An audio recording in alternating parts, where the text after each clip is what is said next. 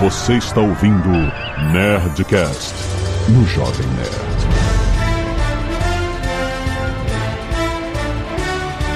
Lada, lada, lada, nerds! Aqui é Alexandre Antônio do Jovem Nerd. Sim, obrigado! Aconteceu! Aqui é Catiuxa Barcelos e nesse filme meu coração bateu tão forte, tão rápido, que o meu relógio marcou que eu tinha batido a minha meta de exercícios físicos. então finalmente eu malhei chorando. Obrigada. Salve galera, aqui quem fala é o Lodi e pau que nasce torto se endireita. é isso que eu tenho pra dizer pra vocês, mas eu não queimei minha língua. É Natal. Aqui é Carlos Voltor e agora sim a gente teve o filme de origem. Hum, é verdade, olha aí. Pô, agora não, né? A gente tá tendo a três Ah, Load, fica na tua aí, calma. Já mandou a frase de abertura. Load fica na tua. Pô, eu sei que esse programa eu vou sofrer um pouco, mas vai valer a pena. Vai valer a pena. Aqui é o Marcelo e minhas costas estão iguais a do, do Tobey Maguire. De todos nós. De todos. A gente tá rindo, mas é de tristeza. Aqui é o Azagal e quem que eu tenho que agradecer? É a Netflix, é o Kevin Feige, é a Sony, é a Marvel, é a Disney. Quem que eu tenho que agradecer? Ah, Amy, Amy Pascal, olha aí. Meu Deus, não. A Viarade, ó, a Viarade. A pô. A não. Viarade, a Viarade sim, a Viarade que agradece. Muito bem, nerds! Estamos aqui nesta noite natalina para falar de Homem-Aranha sem volta pra casa com muitos spoilers! Sim, teremos muitos spoilers. Nossa, eu não tenho nem que... Mas você escolhe receber os spoilers, só se você continuar ouvindo. Se você não quiser spoiler, tchau. E-mail. Canelada.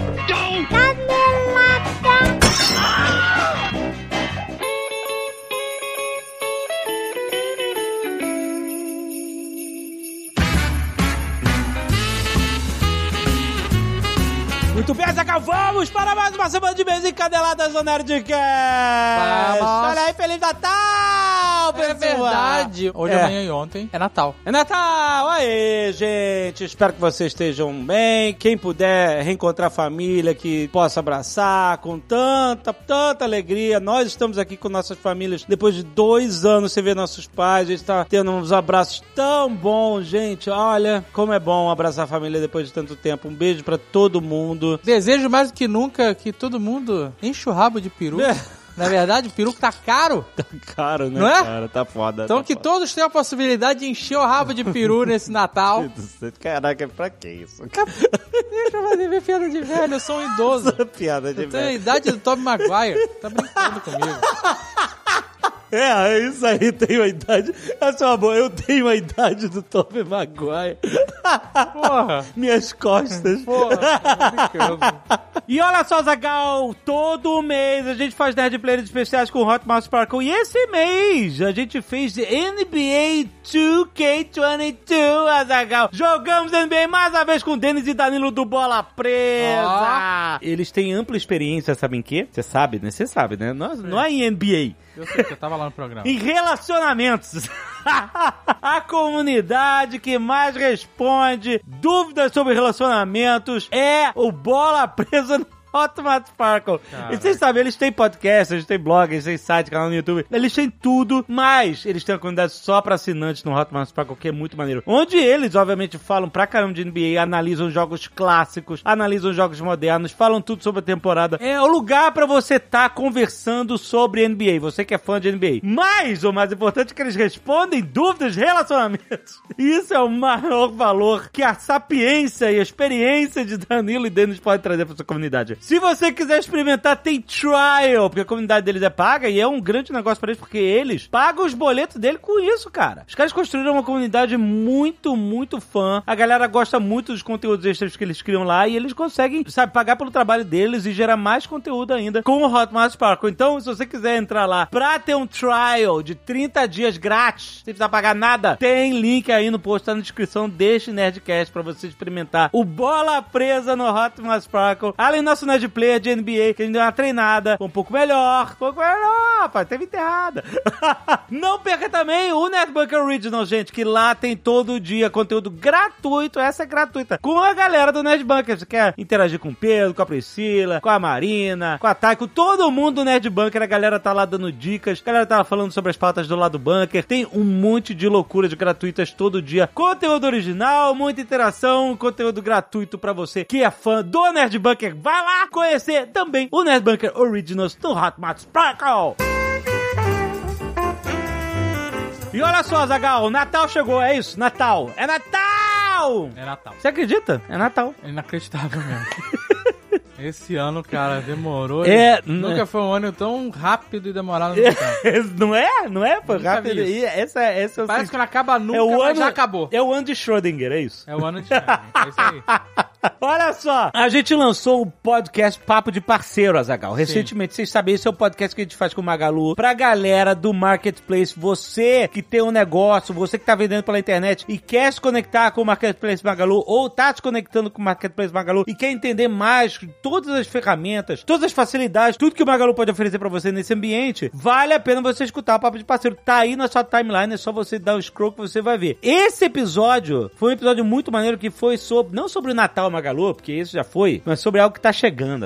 A Que é a liquidação. liquidação fantástica, Exato, Magalu. liquidação fantástica. Caso você não saiba, é uma mega liquidação que começou 29 anos atrás. Ó. Nas lojas do Magalu, onde eles, eles liquidavam tudo que Era um sobrou do bota Natal. fora. Bota fora de Natal. Sobrou na loja Queima de estoque, Vem, nem estoque, queima queima, de... de- Não, era, era queima de display. de, de mostruário. É isso aí. Exato. Eles pegavam tudo que tinha, ó, sei lá, tá, tu vai lá, tem a geladeira no mostruário. Tá na loja a geladeira. Todo mundo abre, dá uma olhada e tal, não sei o quê. Normalmente você vende o que tá no TV. estoque. TV, essas coisas. Chegava no- na, na liquidação fantástica, que é sempre no início de janeiro. Aham. A galera fazia filas gigantescas nas portas das lojas pra aproveitar os preços baixíssimos de um monte de produtos, incluindo esses itens de monstruário. Exato, é porque a pessoa chegava na loja e tinha lá a TV e, e com preço inacreditável. Inacreditável. Porque é aquela TV. É aquela. Tirar ela da parede. Pegou, levou, sabe? acabou. Mete no teu É, carro é, e vai embora. e vai embora. Super preço. Exatamente. Então, se você quiser ouvir tudo sobre como participar, você que tá no Exato. Marketplace, você que tem loja Magalu, ou você que tá conectando com Magalu, você pode fazer parte E essa é exclusiva da liquidação pro fantástica. Marketplace Magalu. Exato. Não, tem, na concorrência. Não, não Porque tem. muitos dos, dos papos de parceiro você pode aplicar, né?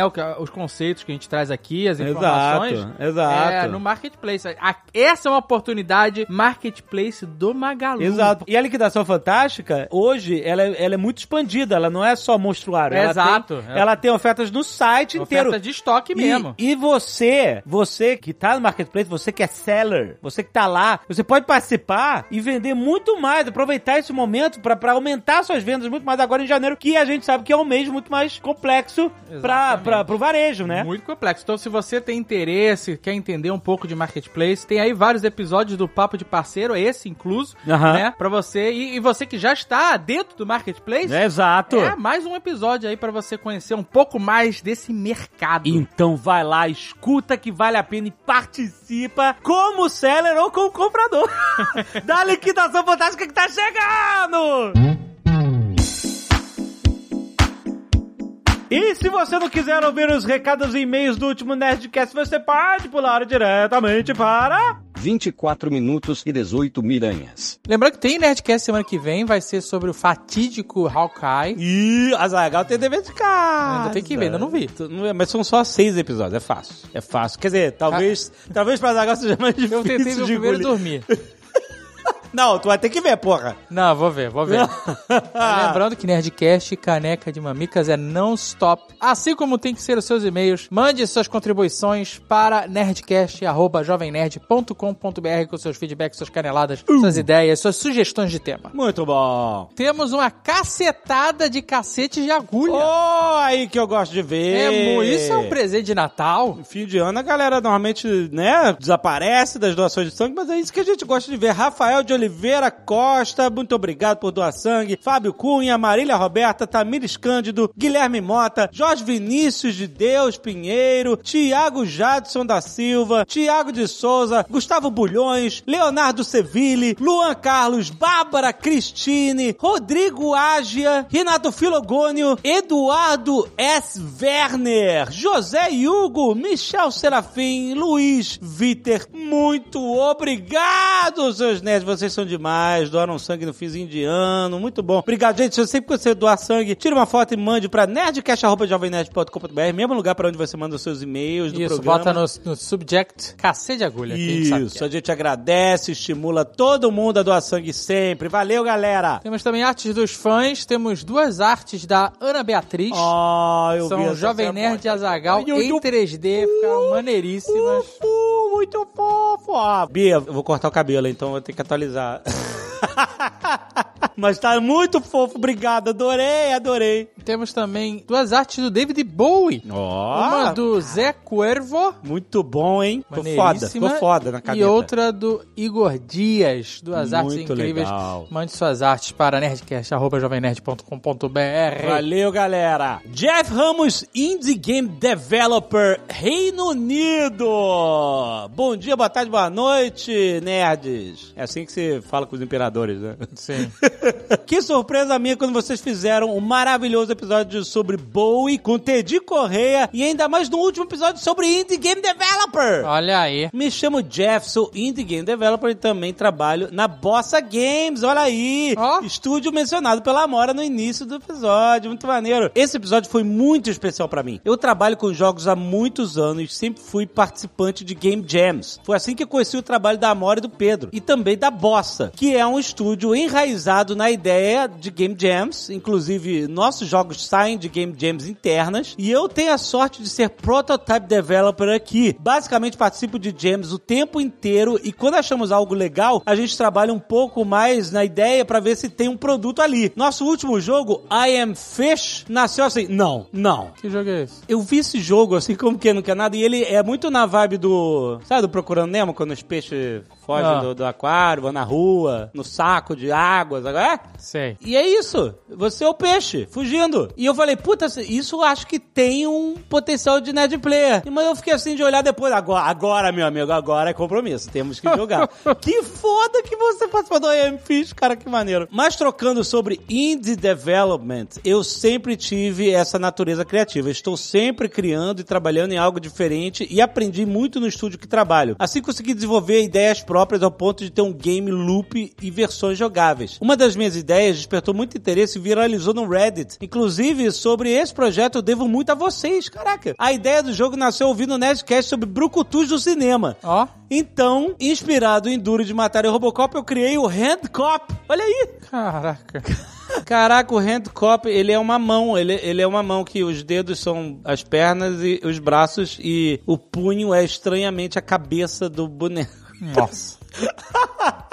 Caraca, que louco, cara. Outro ponto é que, como o jogo é baseado em Buddy Cop Comedy, o voice-over do personagem é muito importante. E eu consegui que o voice actor, que é americano, fizesse uma voz que lembrasse o nosso amado Guilherme Briggs. Segue vídeo pra vocês verem. Olha, tem link no post, muito bom. Mesmo estando no Reino Unido, as coisas não são fáceis. Tenho mantido contato com algumas publishers, mas algumas querem que tu saia do emprego e eles dão uma grana boa pra fazer jogo. Mas eu sou imigrante, tenho visto de trabalho, então fica complicado. Não posso voltar pro Brasil porque minha esposa é neozelandesa e meu filho nasceu aqui. É muito difícil se dedicar o suficiente pra fazer o projeto andar. E eu só consegui chegar até esse ponto pelo suporte que a Bossa me dá. O chefe é brasileiro também. Maneiro. A grande maioria dos estúdios de games não te deixam fazer projeto em paralelo e ter esse suporte faz toda a diferença. Mesmo tendo esse suporte, fazer jogos é muito complicado. Segue o vídeo de uma gameplay, olha, tem link aí no post também pra você ver, muito bom. Praticamente tudo que falaram no Nerdcast eu pude me identificar. E só depois de muitos anos eu aprendi o que é essencial pra poder saber se a ideia vai funcionar ou não. Foi um episódio maravilhoso. Que legal, cara. Hoje em dia, fazer apenas o jogo não é suficiente. Sem marketing, todo o trabalho é em vão e é assustador pensar que o projeto se dedicou dois anos da tua vida não vai ser jogado por ninguém. Caraca. Se não tiver, sabe, o marketing, se não atingir as pessoas, impactar Tem que vender. Né? É isso aí. Tem que vender, exatamente. Parabéns, nerds. Esse episódio foi spot on! E eu me senti abraçado ouvindo os desafios de outros devs mais bem-sucedidos. É difícil, mas o sonho tá vivo. Poderia falar horas sobre isso, mas o tempo é curto. Um feliz Natal pra vocês. Espero que o Alexandre possa pintar uma miniatura do Handcuff! Ah, isso aí. O nome do Handcuff é Michael McWrist.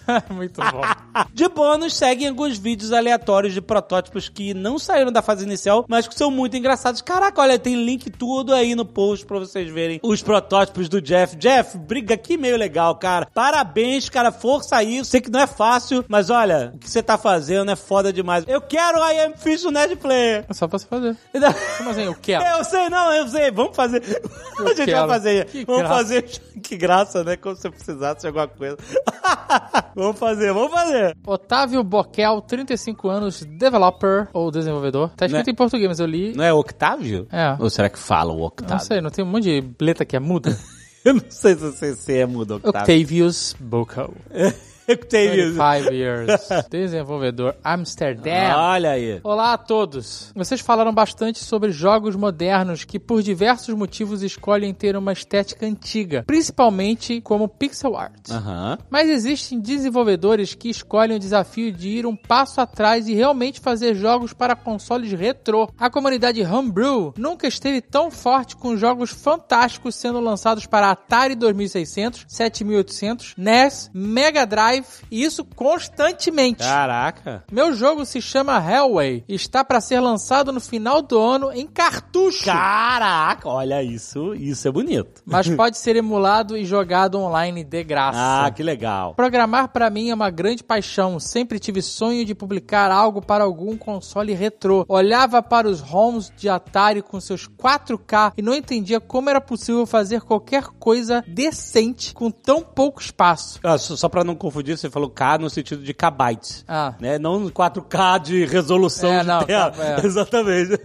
Jogos como Combat, River Raid, River Raid. Adventure são tão ricos com tão pouco. Isso é verdade, cara. Isso é verdade. Depois de ter desistido algumas vezes, o projeto finalmente engrenou. Aí. Eu gostaria de contar um pouco como é a experiência, sem entrar muito no lado técnico. Uhum. Vamos lá. O Atari 2600 tem memória para gerar uma linha de gráfico. As TVs antigas geram a imagem linha a linha. Então cabe ao programador atualizar o chip gráfico linha a linha. Caraca. Surfando entre raios e elétrons com timing perfeito, slowdowns não são aceitáveis, por gerar um sinal de TV inválido. Caraca, que loucura essa limitação, hein? São 76 ciclos de CPU por linha. Cada instrução gastando de 2 a 7 ciclos. Você está tá absurdamente técnico. Exato. Cada ciclo de CPU que você salva é uma vitória. Caraca, maneiro, cara. O ciclo é, deve ser um ROM, sabe? é? O ROM. E aí exato, aí desenhou tudo Rom, eu- rom, rom, rom, rom. Exatamente. O processo se torna interativo. As limitações guiam a arte, geram ideias e te obrigam a realmente focar no essencial. O que pra mim sempre foi a maior dificuldade de vários projetos que começavam com engines, achar e focar o essencial e não terminavam. Caraca. Fazer o jogo se tornou pra mim o próprio jogo. Hã? As regras são poucas e fáceis de entender, e mesmo sendo simples, as possibilidades são infinitas. E quando você consegue usar esse conjunto limitado de objetos e fazer o que você quer, não tem sensação melhor. Isso é raiz, brother. Esse é o que você pega uma, uma engine aí, o negócio do, do que a gente vê do Matrix aí, Aham. Unreal, Unreal 5. Aham. Tá tudo pronto lá, maluco. Faz lá o. ah, criar boneco. Tá lá o. Criar prédio, dobra prédio. Dobra pra exato, meu amigo. Quero ver você fazer assim pro Atari 2600, meu amigo. Isso aqui é raiz demais. É puzzle atrás de puzzle.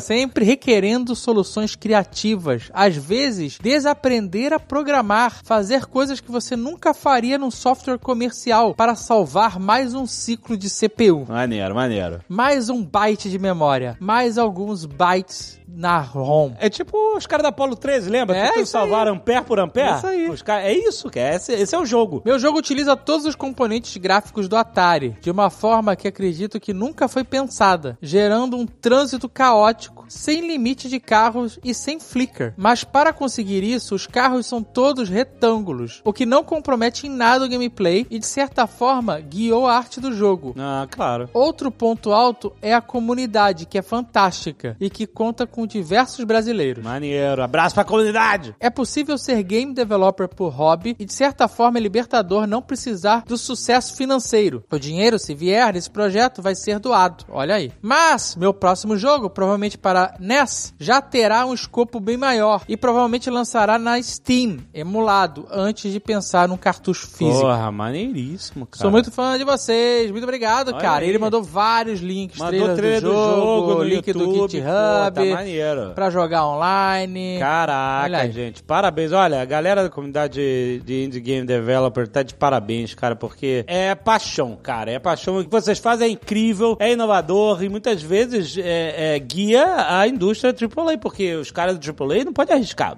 Sim, sim. tem que fazer a formulinha, que nem filme. Fazer a formulinha que todo mundo vê. Agora a galera, o cara vem independente lá e pau! Inventa um negócio que ninguém fez. Muito bom. Leandro Santini, 38 anos, Creative Producer, Berlim, Alemanha. Hoje é e-mails internacionais. Olha aí. Ah, esse é sobre o David Bowie ainda, viu? Viu atrasado, mas vamos ler aqui. Ó, obrigado pelo excelente episódio de David Bowie. Sem sombra de dúvida, uma das maiores figuras da música e da cultura pop do último século. Queria adicionar uma história não contada durante o episódio que demonstra a importância de Bowie, também fora do campo da música. O tipo de coisa que nos faz admirar nosso querido Starman ainda mais. A fase alemã de Bowie foi brevemente citada por Ricardo, porém não aprofundada da forma que merece. Tentarei fazer aqui um breve resumo dessa história, com H maiúsculo, e muito incrível. Bowie morou em Berlim Ocidental no final da década de 70, onde dividiu apartamento com Iggy Pop, Olha aí, Jovem Nerd. ídolo do Jovem Nerd, por três anos, caraca. Durante esse período, na então dividida cidade, Bowie produziu três álbuns. Um deles foi o conhecido Heroes. A terceira faixa, que leva o mesmo nome, Heroes, descreve o romance desesperançoso entre dois jovens divididos pelo muro e é cheio de referências a tragédias reais causadas pela divisão.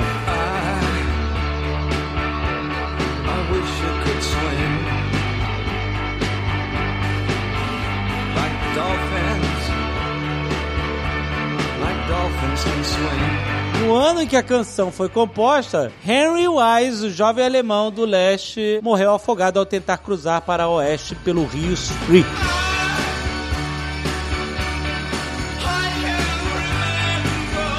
Não parando por aí, Bowie também teve um pequeno papel na mudança da percepção da juventude de Berlim Oriental com relação ao regime, que culminou na queda do muro pouco tempo depois. Em 1987, uma década depois de ter morado na cidade, Bowie voltou a Berlim Ocidental para um show, o qual fazia parte de um festival de três dias. Naquela ocasião, as rádios locais estavam transmitindo o festival inteiro ao vivo, o que era raro para a época, e o que significava que os moradores de Berlim Oriental também podiam ouvir as canções em tempo real. Além disso, o concerto estava acontecendo em frente ao Reichstag, que ficava muito próximo ao muro na época, e sabendo do acontecimento, os jovens começaram a se aglomerar próximos ao muro do lado oriental, para que, mesmo à distância, ouvir aquelas músicas em grande parte que eram proibidas. Caraca, cara. Quando Bowie subiu ao palco no segundo dia, ele saudou os amigos do outro lado do muro e cantou Heroes. Naquele dia, a música que havia sido gravada na cidade uma década antes, em meio a um clima de guerra fria, medo e violência, começou a ser ressignificada em meio a um clima de esperança. No dia seguinte, o governo de Berlim Oriental, percebendo o movimento dos jovens, decidiu impedir que houvesse qualquer aglomeração próxima ao muro para o terceiro e último dia de festival. A polícia usou de muita violência para dispersar as multidões, prendeu cerca de 200 jovens. O horror daquele dia é tido como o início da mudança na percepção da população com relação ao regime e a perenidade do muro. Pela primeira vez começava a se questionar a duração da divisão e começava a se perceber o muro como algo que não duraria para sempre. Uma semana depois, Ronald Reagan, presidente americano, visitou Berlim e fez o famoso discurso que pediu para Mikhail Gorbachev derrubar o muro. Caraca. Mr. Gorbachev, tear down this wall. Ficou marcado mesmo. Esse episódio contribuiu ainda mais para a mudança na percepção popular e historiadores dizem que acelerou o processo para que finalmente, em 1989, o muro viesse abaixo. Caraca! Quando David Bowie morreu em 2016, o próprio Ministério das Relações Exteriores alemão reconheceu seu papel histórico e tweetou o seguinte: Goodbye, David Bowie. You are now among hashtag heroes. Thank you for helping bring down the wall. Cara. Caraca. O- Adeus, David Bowie. Bowie, você agora está entre os heróis, né? O Heroes, a música. Obrigado por ajudar a derrubar o muro. Caraca, tô arrepiado, cara. Que foda, hein? Bowie é foda demais, cara. Que foda.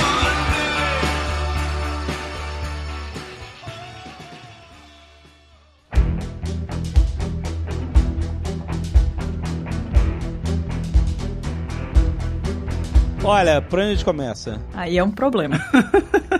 Eu começo. Eu quero agradecer Netflix, Kevin Feige, é, Marvel, Disney, Sony. Sony, pelo Charlie Cox, Demolidor. Caraca, eu pra mim, essa hora, eu, pra mim podia acabar o filme ali. Sério. É isso. Se esse fosse o filme, eu tava feliz. Foi o suficiente. Alguns chamam de fanservice, eu chamo de possibilidade. O, pior é que a gente vai estragar a parada pro Dave, né? Quê? um sabonete do caramba. Não, não estraga, não estraga. Não precisa falar de mais não, não, paradas. não, não, não, não, não pode. É semana que vem, gente. Semana que vem. O que? Ih, Não, não, nada, não, nada. não. Silêncio, Sabe silêncio. Não, ele não silêncio. tá vendo ainda. Limpamente, limpamente. Ah, essa Limpa. merda de Gavião Arqueiro vai me fuder a vida. Deus dá com uma mão pra tirar com a outra, Zagal. Deixa ele ver, deixa ele ver. Agora ele já tá fisgado. Já tá fisgado. Pô, o cara tava com o coração mó docinho, cara. Ah, Vocês amarguraram eu tô ele. amargo aqui, cara. Não, mas cara, foi muito maneiro porque, olha, a gente duvidou no trailer, lembra? A Zagal ficou assim, não, olha aí. Eu não Sim. duvidei, não. Eu sempre tive fé. Não, não, você tá dizendo que você tá falando, olha aí, é o, é o, é o Demolidor. E eu fiquei, não, o Demolidor não vai jogar os papéis. Realmente a cena não era o Demolidor. Aquela cena do Não, trailer nem aquela cena aparece, não né? nem aparece. É, não tem Ela ela. nem aparece, ela nem aparece no filme. Eles deixaram só o- os amigos sendo, né, sendo interrogados. Interrogados. E eu vou te falar que foi muito bom ver esse filme no cinema. É quando essa cena, a gente viu logo na estreia, né? Quando apareceu o, o Demolidor, cara, a galera vibrou pra caralho, Nossa, eu vibrei foi. pra caralho. Foi maneiro pra caramba, cara. Putz grila. As quatro pessoas que estavam na minha sala também vibraram. Nossa, eu gritei de levantar o braço. Foi uma loucura. cara. Nossa, Eu na, fiquei- na- realmente fiquei feliz. Ainda falei, "Ah, I'm a really good lawyer. Muito bom, cara. na- Nossa, Aquilo é muito bom, aquilo é muito bom. Nossa, cara, melhor piada de roteiro ele pegando o tijolo, eu sou bom de Cara, incrível, Ai, foi incrível. lindo, foi lindo. Ele merecia, ele merecia Eu isso. que, pra mim, fui- esse filme não eu precisava ter sido o filme que foi. Pra mim, podia ser um filme de tribunal. Sabe qual é? Law and Order, Spider-Man. Ah, cara, mas a gente vai ter tribunal, pra mim, no- no- na série da She-Hulk. Sim. Melhor, Bastante, melhor bastante. lugar pra ele entrar. Pode ter certeza que ele vai estar na, na, na Mulher Hulk. Não, Exatamente. Provavelmente. É, é por isso que eu falei que pra mim é possibilidade. Não vi a série ainda do Gavião Arqueiro, vou ter que ver correndo pra gravar o Nerdcast semana que vem, fazer esse sacrifício aí. É, Vai ser uma semana difícil. mas eu vou ver no X2. Calma, Mas espero eu- te que eu- mandar a mensagem no final ali da, da Não série. dá, não dá. No... Sabe por que que eu gostei? Eu acho que seria injusto as séries da Netflix, da Marvel, serem completamente esquecidas, sabe? O, Sim. Charlie Cox, todo mundo, até- a menina lá, que eu acho Kristen meio Ritter, chatinha, Jessica ela- eles fizeram uma ótimo, um ótimo trabalho. Essa é a verdade. Sim. A série Demolitor é muito boa, cara. Ela, é- ela entrega muito mais do que Falcão e Soldado Invernal, por exemplo. Muito Sacou? mais. Sim, muito bem mais. É, mais. então, sim. eu fiquei feliz de ver que ah, esse trabalho aí não morreu, sacou? É? É, é. Pode ter uma continuidade. Eu fiquei feliz mesmo. Eu acho que o Charlie Cox faz um excelente demolidor. Puta, pode contribuir bastante pro, pro MCU, sabe? Punisher, eu adoro o Punisher do. Nossa, é do maravilhoso. Ventral. Eu sei que tem gente que odeia aquela. Ah, ah, aquela maluquice dele. eu adoro, sabe? Eu adoro, cara. Eu acho aquele cara um Punisher fudido. Pra mim, ele pode ser Punisher pra sempre. Eu sei que não quer. Ninguém quer fazer um papel pra sempre, né? Senão você vira sei lá o que, né, cara? David Hasselhoff. Mas eu fiquei feliz por isso, né? Então eu tava vendo o filme, tava felizão de ver o filme do Aranha e tal, o menino Tom Holland, sofrido. E aí, e aí vem o Charlie Cox, puta, pra mim foi, eu sei que chamam de fanservice, mas eu chamo de Mas, cara, ó, é fanservice, lógico que é, mas é. A Kátia falou uma palavra aí. Mas não é fanservice, porque não tá aí só pra isso. Tá aí pra abrir portas. Essa é que é a parada. Sabe qual é? São as portas da acessibilidade da Marvel.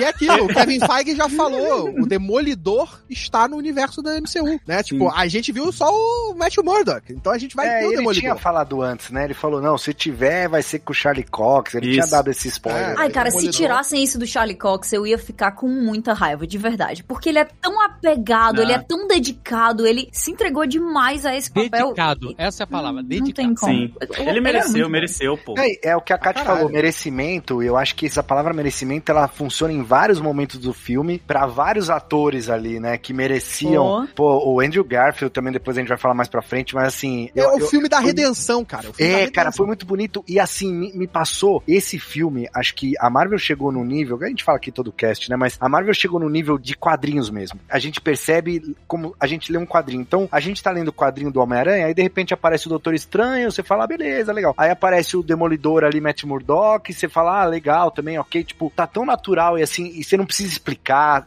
Tá ali, todo mundo já entende, sabe o que tá acontecendo. E o melhor, assim, você só fica com as coisas boas do personagem, né? Então, pô, você lê Homem-Aranha aí 20 anos, 30 anos, tem um monte de lixo no meio de história. Pô. Mas você guarda as partes boas, mesmo que o personagem tenha vindo de um arco ruim, você guarda aquele personagem e tal. Então, a Marvel tá jogando isso na tela, cara. É muito louco isso. Mas eu tenho pra mim uma parada. Ó, vocês podem não concordar com o que eu vou falar agora. Eu tô me sentindo num campo minado aqui, hein? Que isso, não. Eu vou te Não, ficar tô- a mão, vem andando pra mim, pode vir. Eu sinto que o John Watts, ele tava com uma lista, assim, de todas as reclamações que ele via que a galera fazia no Twitter e todas as coisas que a galera gostaria de ver nesse filme. E ele foi só dando check, assim, sabe? Realizando. Ah, você tá a- desmerecendo o Não, rapaz. não, não, É. não, não tô, porque a ideia desse filme antes era ter o Craven o caçador caçando ele por causa da identidade dele. Do nada, o bagulho virou outra parada A, a totalmente. Marvel é uma ilusionista, Lodi. Ela Ah. mexeu com uma mão e na outra mão ela tava fazendo uma trilogia de origem. E aí, Eu- a- cara, eu não ninguém compro isso. percebeu isso. Eu não Ninguém consigo percebeu. comprar que os caras fizeram três filmes pra transformar esse aranha no que a gente tanto queria, saca? É, na verdade, fico- eles não fizeram isso pra mim, ó. Vê o primeiro filme, cara. O primeiro filme não, não foi o que eles esperavam do Homem-Aranha. A parada começou com o contrato de empréstimo do Homem-Aranha pra Marvel, cara. Isso, era Sim. Civil War, cara. E tudo saiu disso, cara. E se os caras falaram assim, ó, se a gente vai colocar o Homem-Aranha no, no MCU, ele vai aparecer lá no Guerra Civil e tereréu, a gente quando for contar aí a nossa parte da história, que é a história do Homem-Aranha, a gente não vai perder mais tempo contando a história do tio Ben,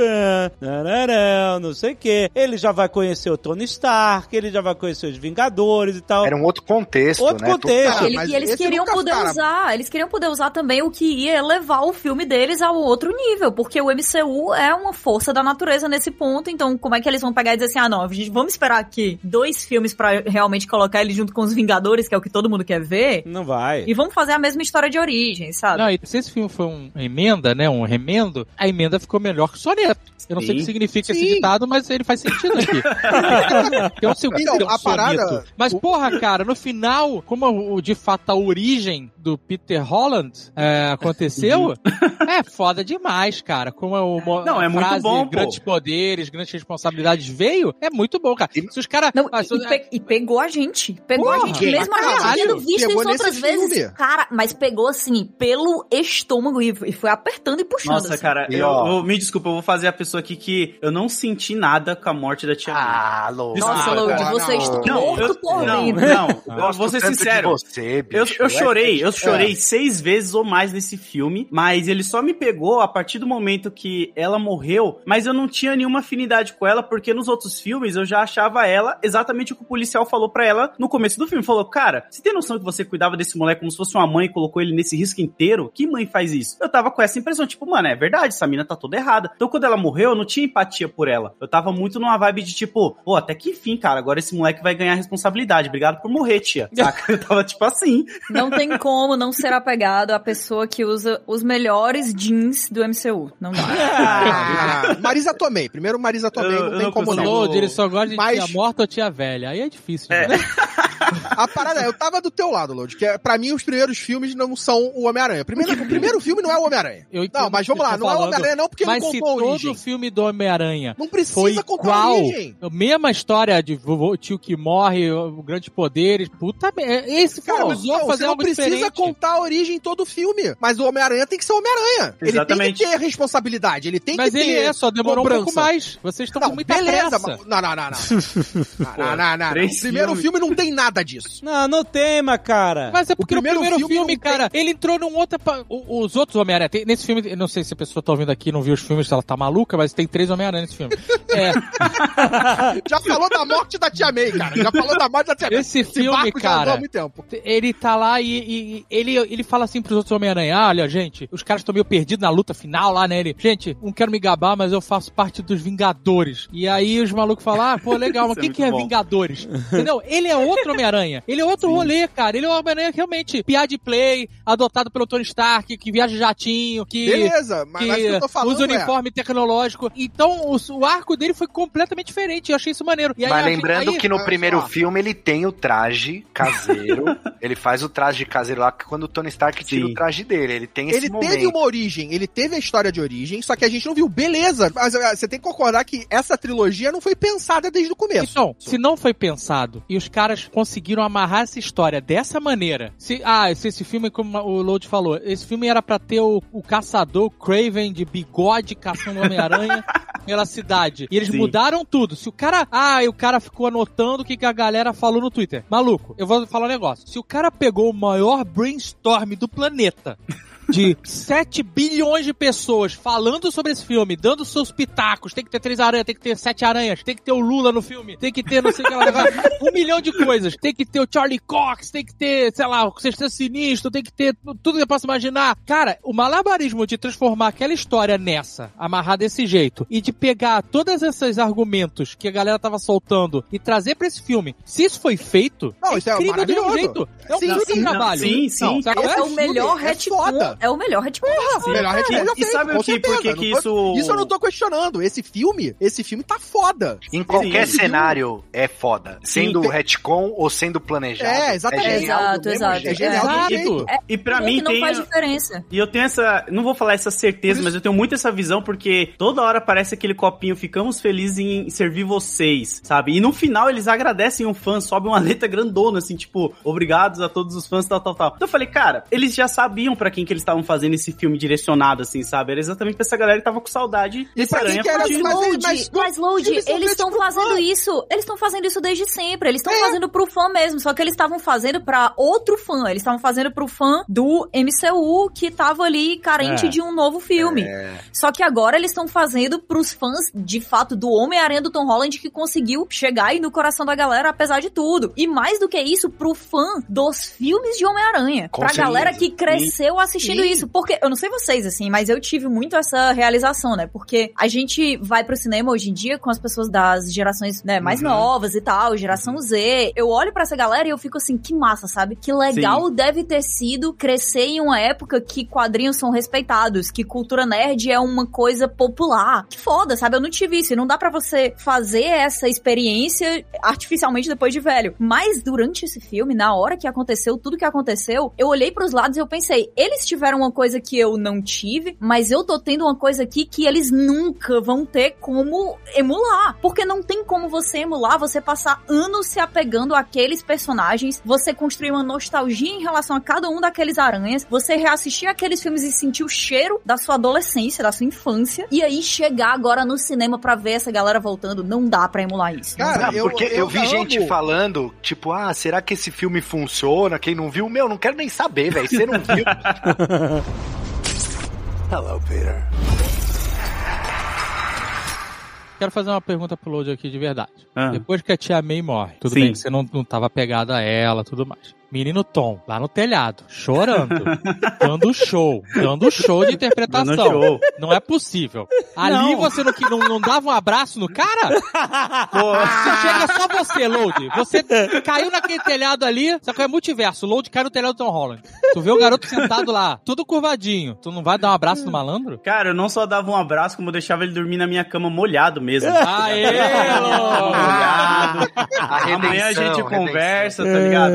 Mas, cara, eu tô falando, daquela parte da May pra frente, o filme me pegou de um jeito que, tipo, eu fiquei vidradaço, assim, tá ligado? Em tudo que tava acontecendo. Porque antes eu achei legal. Pô, eu pirei com o Demolidor também, com várias partes. Mas ainda tava pra mim muito aquela coisa, tipo, tá, tá um, um legal MCU ainda. Eu quero ver a diferença. Eu quero É. sentir que realmente esse personagem vai pra outro caminho. E aí, quando ela morre, eu senti isso, tá ligado? Eu senti a parada, beleza. Eu, que, eu nunca achei que eu ia falar isso. Me desculpa, galera. Isso é muito ruim. Mas eu nunca fiquei tão feliz em ver alguém fudido, pobre, e, tipo, desgraçado da cabeça, cara.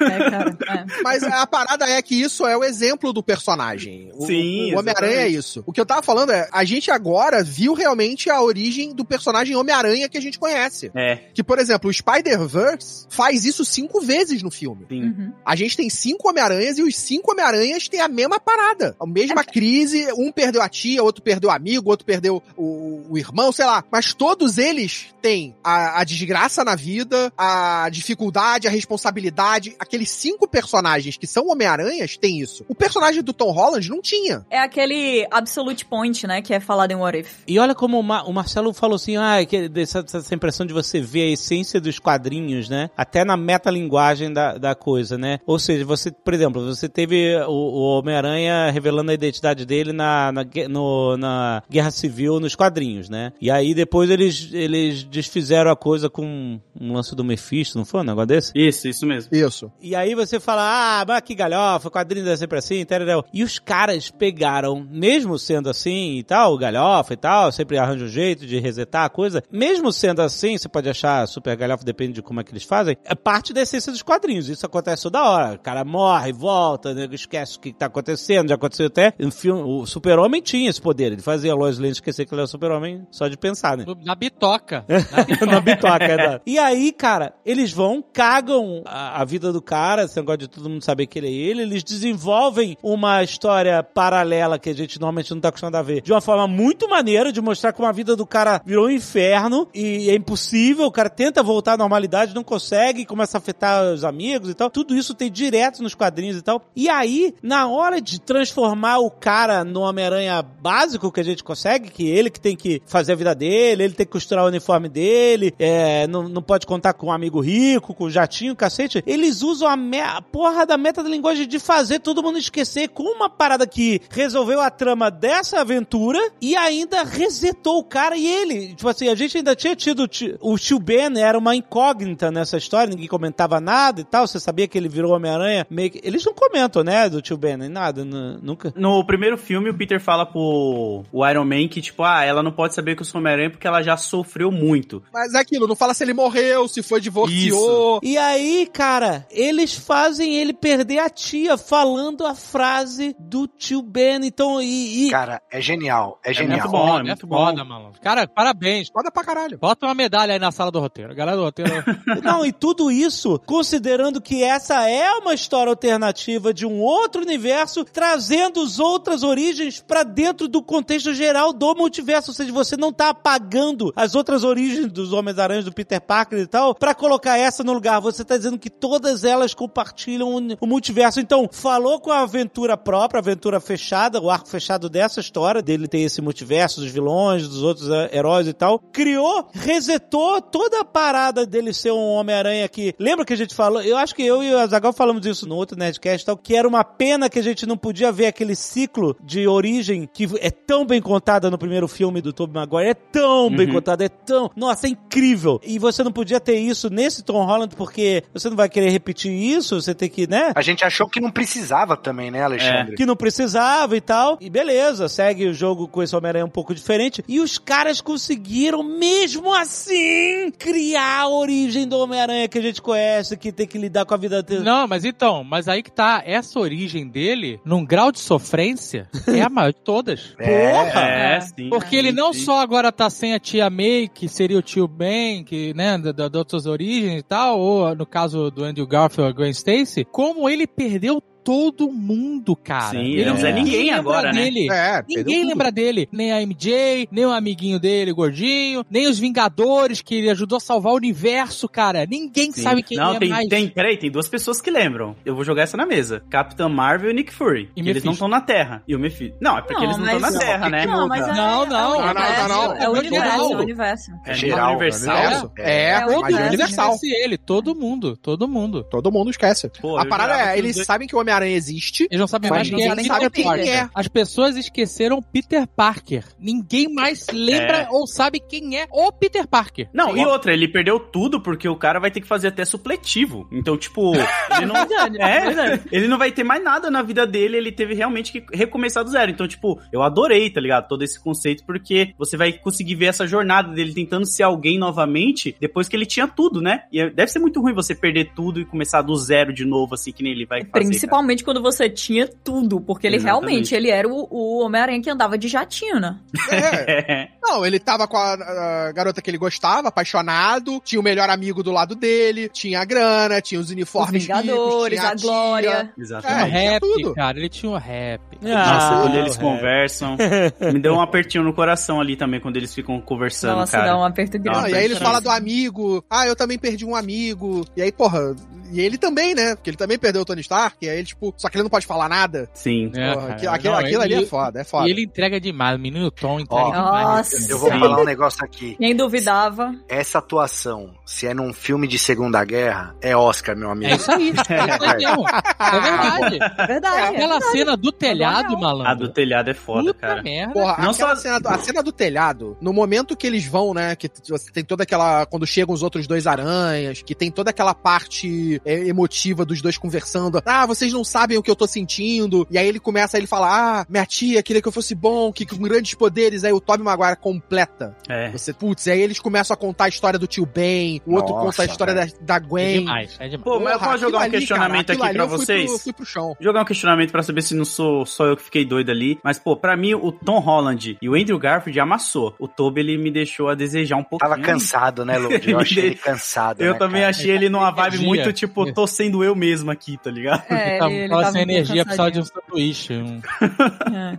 É que também era difícil, né? Porque os outros dois. É, mas eu acho que é porque a aparência dele mudou muito, né? A aparência dele foi a que mais mudou. Não, eu, e eu acho que também ele, ele superou, ao contrário do Andrew Garfield, que não superou ele ter deixado de ser o Homem-Aranha, ele, ele agarrou essa oportunidade com e dentes, tanto que a galera já tá pedindo a- a- o terceiro filme da trilogia dele aí nas internets. Eu tô lá nessa aí, hein? Eu tô lá. Ah, Garfield, gente, Olha, quem sabe a Sony não traz o Andrew Garfield pra ser o aranha do universo deles. Não é impossível, gente. Não é, não é impossível. Deixa a gente sonhar, Zagal. Mas Não você é, diria que esse filme seria possível? É. Não, gente, mas caraca, é, tem que trazer o, o Miles Morales, cara. Tem que trazer Calma, o Miles vai Morales, tem que trazer. né, velho? Não precisa ser o único. Sony- não já, a piada, a piada já deu. Sério, a piada já deu. Ficou ali. Pô, Não, a não gente- precisa de mais um filme. Então eu acho que Mas foi eu- isso, tipo, o Andrew Garfield tava tão apegado, assim, ele queria tanto entregar e ele realmente entregou, e ele é um ator muito bom, né? Ele, Sim. talvez dos três aí, é que o menino Tom é muito bom também, mas, e aí acho que o, o Tobey não, ele meio, tanto que é, o Tobey foi Então, o último que entrou no comprei? barco, tá ligado? comprei- ele foi o último a o- entrar. Eu comprei o Homem-Aranha do Toby, tanto que eles fazem até a piada, né? Você tem uniforme, você vai ficar parecendo aí um pastor cara juvenil, qualquer, né? Um pastor. É. E aí ele, aí ele mostra, assim, muito maneiro, ele mostra que tá com o uniforme por debaixo, mas é porque ele é o aranha mais velho de todos. Apesar de ter a nossa idade, ele é o aranha mais velho de todos. E ele parece estar mais velho mesmo assim, né? Sim. A pessoa quando fica muito velha, mais velha, que emagrece, ela fica mais velha ainda. A Mas... dor nas costas, né? Pô, mas É. tanto é que ele não aparece em muitas cenas com a roupa inteira, né? Tipo, usando, porque eu acho que ele não ia ter mais aquela barriguinha musculosa, É, e- né? E as cenas que eles aparecem, normalmente é dentro de sala, porque eles não podiam sair fora É. numa externa Ah, pra dá, filmar nada. Mas eu achei legal, assim, eu comprei o- esse aranha cansado, sabe? Que ele, É o- bom, o, Andrew é Garfield pergunta aí. como É tipo o aranha mais velho do, do Aranha Spider-Verse. Verso. É. E É, ele pergunta, ah, e, e a Mary Jane, você tá tudo certo? Ele, ah, é complicado, mas a gente tá dando um jeito, sabe? É. Esse cara já passou por muito mais coisa. Ele é um aranha mais velho, com as costas fodidas, pede pro outro malandro estalar as costas. Muito bom. É, cara. muito bom. É, Muito aqu- aquilo bom. ali é bom, hein? Não, mas, mas o, o próprio Toby, cara, ele já teve Homem-Aranha 2, sabe? Sim. Ele, ele teve. O Andrew não teve. O Andrew só teve. Nossa, e o Toby falando pra ele, você é incrível, né? Ai, É meu Deus. espetacular. bom, cara. Ó, É, você é, espetacular. você é espetacular. You are amazing. É, Isso é foda. E é muito doido porque brinca muito com as coisas que todo mundo ficava hateando, né? Esse aranha do Andrew. E você vê que em vários momentos no filme ele tem esse momento que ele fica com a autoestima baixa. Logo quando ele aparece, a Michelle Jones fala pro Nid, né? Vamos continuar procurando até achar o Homem-Aranha certo. Aí ele toma uma, ele fala, ei, eu, tipo, eu tô aqui, tá ligado? E aí depois, mais pra frente, o Max Dillon fala, ah, você nem é mais o, o Homem-Aranha, o melhor Homem-Aranha. Aí ele toma mais uma. Então ele vai várias vezes no filme tomando uma que, tipo, pô, você não é o Homem-Aranha que todo mundo gosta. E aí o Peter fala isso, tipo, foi uma das vezes que eu dei uma choradinha. É, Porque não. eu falei, porra, o Toby Porque, mandou cara, bem. o Andrew Garfield, ele é muito bom ator. O, o Homem-Aranha dele, pra mim, funciona muito bem. O foda é que ele tá nos piores filmes já Sim. feitos do mas Homem-Aranha. o Peter Parker dele é. É ótimo. não, é um pouco complicado, assim, com o que a galera tava esperando. É um pouco Mas- Marty McFly, sabe? É, E assim, é, mas assim, funciona, é divertido. Agora a galera não conseguiu trabalhar o roteiro como deveria trabalhar. Desistiram, quiseram colocar um, um início do que seria ali, ao invés de trabalhar no filme pra ele funcionar dentro dele mesmo. Acabaram desistindo. E ele é uma, uma pessoa muito apaixonada pelo personagem, né? Ele é muito Sim. empolgado de ser o Homem-Aranha. Então, pra ele deve ter doído muito mais o tanto de crítica que rolou. Porque aqui a gente tá falando, caraca, porque os filmes do Andrew Garfield eram muito bons, o cara é muito bom, ele é um ótimo ator. Mas volta aí pra uns anos atrás, o que era que tava sendo falado dele? É, pô, se puxar tweet, não sei de qualquer um E aqui, ele mas teve o que meu ler pelo menos vai ter. tudo. Ele teve que ler todas as críticas, ele teve que ler tudo, sabe? Então Sim. aquele trauma que a gente Ele vê... silenciou, ele silenciou. Eu duvido, eu duvido. e se ele silenciou, ele escuta os cochichos na vida real, que aí não dá pra silenciar com É, aí- no aí- Twitter, aí né, é cara? É, e é uma muito coisa triste. que ele meio que acabou respingando no resto da carreira dele também. Então, ali a gente vê o Peter Parker que tá traumatizado pelos erros dele, pelas coisas que poderiam ter sido, que ele poderia ter feito melhor. Mas, na verdade, o próprio Andrew Garfield, eu pego muito essa vibe dele nesse filme. Muito, muito. Eu, eu vejo ele voltando, assim, com muita sede de fazer funcionar aquilo e de mostrar pra galera que, apesar dele ter apanhado aquele tempo inteiro e de ter dado tudo errado, ele tá muito afim de fazer funcionar. Sim. Ele ama muito esse personagem além do que aconteceu com ele. Total. Então eu acho que os Total. vilões do universo dele que tinham que estar no filme eram os roteiristas. Era o Twitter.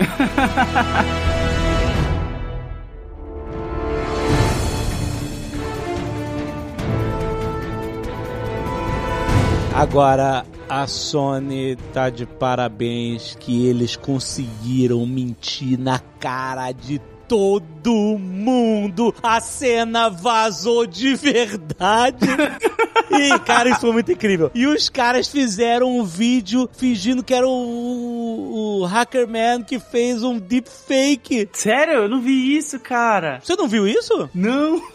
A cena dele na, na Não, a cena estátua vi, não- gradeada. Sabe quando ele tá sentado ali nos alambrados ali da- no- nos andames da estátua, sem, sem máscara? Sei, sei. Essa cena das filmagens vazou. Sim. Caraca. E aí todo mundo, caralho, Andrew Garfield tá, tá no filme e tal. E aí a Sony começou a campanha de contra-informação. Caraca. que- sem a gente saber. Aí, aí, aí o que aconteceu? O Andrew Garfield começou a dar entrevista porque tava lançando filme e tal. E aí todo mundo perguntava, mas aí, pô, e aí, tu tá no Homem-Aranha? E ele ficou, ele mentiu na cara dura e, e parabéns, obrigado por ter mentido. Ele falou assim, não, gente, eu não tô no filme. Ele rindo assim, eu não tô no filme, gente. Eu não, é, isso aí é maluquice de internet e tal. Se eles tivessem me ligado, eu, eu- eu- sabe, mas não tô. E aí rolou um vídeo como se fosse um making off do cara, suposto cara que fez o deepfake. Olha, gente, aqui como é que eu fiz o deepfake do Andrew Garfield. Caraca, mano, eu não vi isso. E aí, era tudo mentira da Sony! Os caras produziram um deepfake fake. Caraca, muito Não, bom, e, cara. foi, foi Fake legal news do bem. Exato, fake news. te- teve uma reunião com a Marvel que a gente levantou esses vazamentos, né? Porque eles estavam guardando também pra gente, né? As coisas. E aí eles viraram meio, sabe, Harrison Ford, assim, sabe, os Jedi, aquilo é tudo verdade. É, eles falaram assim pra gente, aquelas fotos que vazaram, é tudo verdade. Porra, tô- Sério? Aí... O, o Matt Nossa. Murdock, os três aranhas. todo Caraca, tu não, ficou, tu não ficou com dor de barriga não na hora? Não pode, pô. So true. All of it. Exatamente, Alexandre, foi assim mesmo. Caralho. E, cara, e aquele trailer, aquele pedacinho do trailer do lagarto espirrando, eles fizeram. Olha só, cara, que foi uma campanha o seguinte. Ali já tinha ligado foda-se. naquele Ali trailer. foi. Não, não, eles fizeram de propósito, claro que eles fizeram de propósito, pra o buzz explodir. E eles sabiam Hum. que esse mistério, Não, o Mistério morreu no outro filme. eles sabiam que essa discussão, esse buzz de vai ter ou não vai ter, eles tinham que manter até o último segundo que isso ia vender ingresso que nem água e vendeu. E os caras não deixaram a peteca cair, eles mandaram muito bem de fazer isso. Foi tudo pensado, cara. O, o espirro foi pensado pra. e, eh, Faltava pouco tempo, eles sabiam, já tava prevendo, já tava rolando e tal. E eles sabiam que essa discussão ia inflamar o público e eles sabiam que eles iam entregar. Eles sabiam. Deixa eles discutirem, deixa eles ficarem malucos, deixa eles, eles falarem, ah lá, a Sony mandou mal, os caras. Ele- eles só não contavam com os produtores de conteúdo que spoilaram tudo no primeiro dia. Isso aí não tem como prevenir. é por isso que eu saí da internet, maluco. Não, mas aí já tava vendido tudo, Caquinho. Mas ó, o Já- trailer, o trailer do espirro, inclusive, saiu só no perfil é, Sony Brasileiro, Brasil. né? Né? Então, mas é, é justamente pra dizer assim, ó, não é oficial, saiu, no, saiu num, num perfil só. Eu acho Cara. que o Brasil foi de propósito, cara. O Brasil Não. é um dos que mais espalha meme no mundo. É, Inclusive teve aquele vídeo do Tom Holland mesmo, que ele, ele fala, ah, onde tá os... Aí ele dá aquela segurada, aquilo lá é tudo atuação, cara, é tudo de propósito essa porra. É, aí. É, porque já, já é o famoso cara do spoiler, né? É. Exato, exato. Já botam Pô, na muito bom, dele. cara. Eles souberam trabalhar o hype muito foda. Um Inclusive, eu li hoje que eles não queriam mostrar nem os vilões no trailer. Olha nem, nem os Hum. vilões. É que aí eu já não sei se talvez. A guerra do time de marketing é outra Porque coisa. assim, é cara. louco. Não, porque assim, cara, a Marvel chegou nesse nível, com o Endgame também, tanto que no trailer de Endgame eles não mostraram porra nenhuma, o trailer de Endgame não tinha nada, né? É. Eles chegaram num nível Até que porque aí meu, o- já tava vendido, né, tá cara? vendido, então, Hum. mas esse aí também tava pelo hype de multiverso e tal, a Ah, galera Calma, já... não tava Ah, vendido calma. não, porque Se não é, tivesse mostrado Shang-Chi os não tava vilões- vendido, é, Eternos não tava vendido. Não, mas você não acha que se mostrasse só o Octopus já, já resolvia? Não precisava Não. mostrar Duende Verde, Electro, Homem-Areia, nada. Lagarto. Não sei se precisava mostrar todos os É, caras. Cara, mas eu acho, os mas assim, a estratégia deles deu super certo. Então eles estavam certos no final das contas, né? Exato. Pô, eles tava- brincaram tava com a emoção de vendido. todo mundo, pô. Porque o filme podia estar vendido pra um público que, de repente, não ia ver, que nem... Pô, eu fui porque eu tava muito ansioso pra ver os Três Aranhas. E até Uhum. eu ver, eu não acreditava que eles iam colocar ainda, saca? Então, Não, acho e- que eles... Mas eles entregaram, isso aqui é a parada mais Sim. foda de todas, é que eles fizeram uma estratégia, né, trabalharam super bem ela, né, funcionou pra caralho, deixou todo mundo E hypadaço, Dave, e, tudo eles pra dar entregaram. errado, né? Eles tudo pra dar entregaram. errado também. O- tipo, Aí também é aquilo, é o hype em cima do medo da Sony, né? Porque a gente, todo mundo tem medo do que a Sony pode fazer. É bom, cara, não tem nada como são- criar expectativas terríveis. baixas. Mas os Ah, filmes do Aranha não são terríveis. Aí eu Não, volto não no que eu falei pra vocês, que como tudo é pensado, até a fala da Michelle Jones de quando você conta com a decepção, você não se decepciona, era pra gente. Ah! Essa frase era pra todo mundo. Eu tô falando, cara, se você presta atenção em vários detalhes no filme, ele vai te mostrar como eles estavam com a gente na mão, assim, ó, É. brincando. Eles estavam, velho. E assim, a gente, dois anos atrás, a gente tava aqui, um pouco mais até de dois anos, a gente tava aqui no Nerdcast falando da missão impossível que os caras conseguiram entregar com o Ultimato, né? Com o Endgame. Eu não acho que esse filme seja do nível do Endgame, apesar de eu achar, pra mim, é, tá nos top 3 aí da Marvel fácil. Sim. É Infinity War, Endgame e esse. Não tem discussão. É, até porque esse não é um filme, né? É um filme-evento. É uma Logan. parada. Uhum. Logan, É. como é que É você deixa diferente, é Logan diferente. falar disso? Como é que você deixa Logan falar? Não, não, Dave. Logan nem, mas não chega nem perto, mas não, Não, faz não, nem não, você. não. Caraca. não, não. Que isso, tá louco? Faz, desculpa, desculpa. Pra mim, no top 3 é, é esse filme que eu me diverti demais, foi incrível. Logan e Guerra Infinita. Pra mim, Ultimato não é o melhor. É, eu tiro o Ultimato aí. Ah, Guerra Infinita não, é muito melhor. Não, mas bom, tudo Nossa, bem. bem A melhor. Infinita é muito melhor, muito Tu- melhor. não, não, tudo bem, mas assim, o que eles tinham pra entregar no Ultimato, que eles conseguiram entregar, e nesse também, cara, porque a galera, assim, podia ser uma merda inacreditável, aparecer os três, dez minutinhos É, ali, cena mesmo. de ação. Mesmo. Cara, eles conseguiram criar uma interação entre os três inacreditável. Funcionou. assim. Puta Perfeito, muito, maneiro. Perfeito. feito, O roteiro tá muito Não, e a foda. entrada dos caras, cara. Quando o Ned Ai, faz ali, Ah. né, que ele tá, começa com a brincadeira, ah, eu sinto formigamento nas minhas mãos e tal. o cara procura o médico. Mas ele com o anel do Doutor Estranho, e ele faz aí, dá uma faísquinha ali, né? O serralheiro ali dá uma espirrada. Aí ele abre o portal, né? Eu quero onde tá o Peter. Abre o portal, cara, e você já vê aquele Homem-Aranha espichado, tu fala assim, esse não é o Tom Holland. E a galera do nosso cinema falou, começou. "Uh, Foi Foi muito maneiro, cara. Foi muito maneiro. Foi muito maneiro. Arrepio só de lembrar, cara. E aí Cara- o cara aí, nossa, foi demais, cara. Demais. Olha, eu tava vendo de máscara, né? E eu tava, assim, eu tava com a boca aberta de um sorriso e o queixo tremendo ao mesmo tempo. Era uma parada que eu não conseguia, eu não, nunca senti isso, cara. E assim, eu não lembrava o quão difícil é você ficar se segurando segurando pra não desabar em choro, assim, É, no meio de um sim, monte de sim. gente. A pra passar salvou, vergonha. salvou muita gente da Ó, humilhação. mais vantagens aí por ter assistido a Sá com quatro pessoas na sala hoje. Não, não. Foi mais vantajoso ainda. lotado. Ah, cara, eu vou falar pra você, você vê com bastante gente, é uma energia. É, a galera é. vibrando. Cara, tem, É. sim. E, pô, Mas, eu fui porra- ver três vezes e eu peguei três pessoas diferentes, assim, porque uma eu fui ver 11 horas da manhã. Então a galera, mesmo de manhã, Só os idosos, né? é, tipo, a galera gritava, mano, louco, saca? E 12 crianças. E 12 crianças.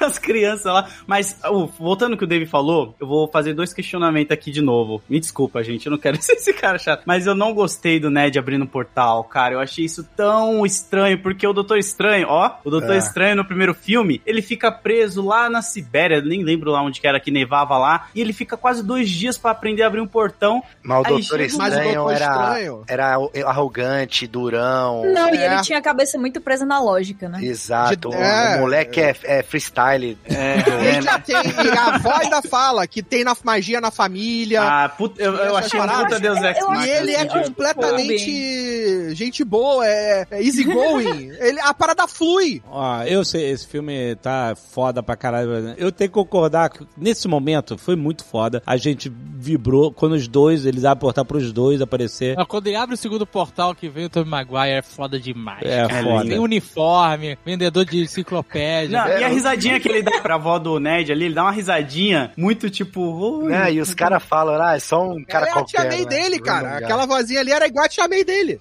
Eu amei tudo isso, emoção foda. Mas, assim, logicamente, se você parar racionalmente, essa cena, a aceitação deles de entrar no portal e, e tirar a máscara, o outro tira, chega no portal tirando a máscara, é muito rápido, sabe? Tipo, beleza, o filme tem que andar, mas assim, é um pouco irreal a situação dos caras, entendeu? Você, Eles têm Começou o a sentido mentir aranha. Eles têm o sentido aranha, eles entraram na casa e o sentido aranha tava desligado. Ele falou, ah, tá, aqui eu tô em casa. Mas teve outras galhofas, teve Ó, outras galhofas. Eu não quero criticar, porque eu amei, eu amei, eu vibrei, eu bati palma, eu gritei. Mas, mas assim, é rápido, entendeu? Tipo assim, ah, vocês entram nessa casa e vocês têm que eh, juntar a, a Spider Gang, entendeu? E tipo, eles simplesmente entraram como NPC entra numa. Porque o cara não só entraram, o cara já tinha sido sugado do universo dele pra esse outro universo. E eles, quando Se abre viram o o por- portal, não tinha um demônio, não tinha um Mephisto, não tinha um vilão. tinha dois moleque, cara. Então, Não, Mas, chamam ele por nome, pelo nome. Exato. Não, e sabe outra coisa Então, que eu vou. Os dois simpáticos ali olhando pra ele com a vovozinha. Tô... Não. Que perigo vai ter ali? E que eles já tinham sido vistos nas notícias todas, como os dois amigos do Peter Parker. Não, mas eu vou, eu vou fazer uma ligação aqui, ó, junto com o Jovem Nerd pra ajudar ele aí, ó. Ah, tá bom. Então eu tô nessa sozinho, o Jovem Nerd já aceitou. pô, eu tava aqui sustentando, pô. pô. Não, vai, vai, fala. Pô, vocês sério aqui uma parada. O Dr. Octopus, ele acha o Peter rapidão, da hora. É. O Duende Verde também. Ah, mas É. mas é Os dois era- Peter. eles estavam sendo é, puxados pro Peter. Eles Não, vieram não, pro e- multiverso por causa do erro da magia Não. e tava atraindo esses caras. Esses caras Não, já tinham uma, Beleza, uma mas os dois Peter, ir em direção os dois Peter, espertos do jeito que eles são, ficar dois dias procurando o Tom Holland, cara, sendo que o Mas Duende aí que tá, foi não direto necessariamente eles chegaram a dois dias. Mas Essa ele que é a fala, parada. tem um momento lá, se eu não me engano, que ele fala, tipo, pô, eu tô procurando seu amigo aqui dois dias, um negócio assim, um dia, não sei o quê. E aí você fica, pô, cara, por que o Duende Verde foi direto no Fist, tá ligado? E vocês estão aqui na, É o sangue numa viela olho, é o escura. sangue no olho. Sangue no olho, pai. tá ligado? Não, mas, eu- mas o filme é, per- é perfeito, não, é bom, eu não tô... É, Aí o é load, o load é daqueles que daqui uma semana vai estar falando isso. Será Não. que o filme é Ele tudo falou isso? Não, não, perfeito não, não. e, se corrigiu agora. É.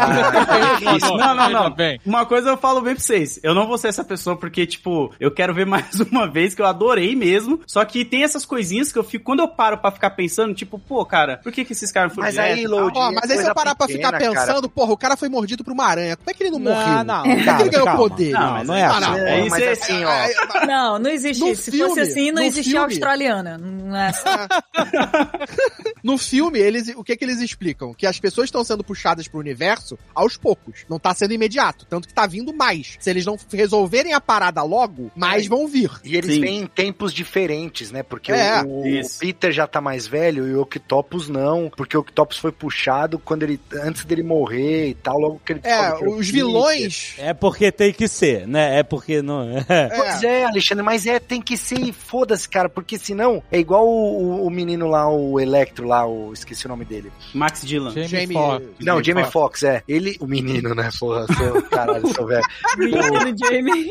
O menino Jamie. Ele nem sabia nos filmes que o Peter Parker era o Homem-Aranha. Então, assim, Exatamente. tipo, tá bom, cara. O cara tá lá, ele é totalmente diferente do outro. Às vezes nem é o mesmo Electro que a gente conhece, pode ser de outro mundo. É, eu acho que o que foi estabelecido no clima do filme, no ritmo do filme, assim, foi galhofa mesmo. De vez em quando tem umas coisas estranhas. Então, quando acontece algo que a gente se perguntaria, né, e ficaria, não, porque aqui foi erro de continuidade, aqui foi. Eles já fizeram tanta coisa bizarra. Vocês viram a, a peruca do, do Steven. Strange? Ah, mas ó, o Tipo, não peruqueiro tem da como Marvel é de ma- nada é depois daquilo ruim, ali, velho. cara. Esse O que tá peruqueiro é ruim com o demais. peruqueiro? E o cavanhaque dele na cena Não, gente, eu vou, eu vou mandar a real. Aquilo ali foi de propósito. Eu tenho certeza absoluta. O cabelo dele melhorou muito depois que ele voltou daquele portal. Muito. Foi completamente diferente. Aí a, a MJ vai ali pro sótão dele e encontra um, um Um bagulho cavanhaque de fazer falso. cavanhaque lá, né? Um molde Ah, pra cavanhaque, peraí, um bagulho pô. assim. Não, era Cara, tinta, não era tinta? Ele Era pinta. tinta? Eles precisam trocar o peruqueiro da Marvel. O do Loki é terrível também, cara. Não Agora tem falando do. Doutor Estranho, e toda aquela casa do Doutor Estranho congelada num, com neve, era só pra deixar a gente discutindo que porra é essa. Sim. Eu não fiquei em função É. nenhuma na história, simplesmente porque sim. Ah, porque ele É, abriu um porque errado esqueceram- aí e levou aqui dentro. É, esquecemos o portal aberto, aqueles portais que ficam no- em cima, que vai pra vários lugares. Aham. Esquecemos um aberto, bater a nevasca,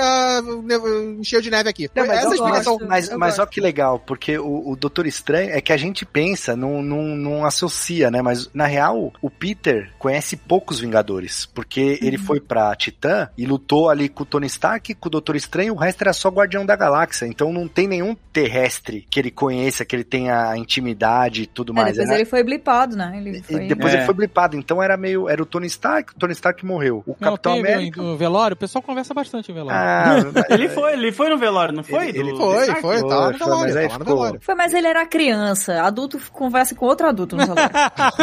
é verdade.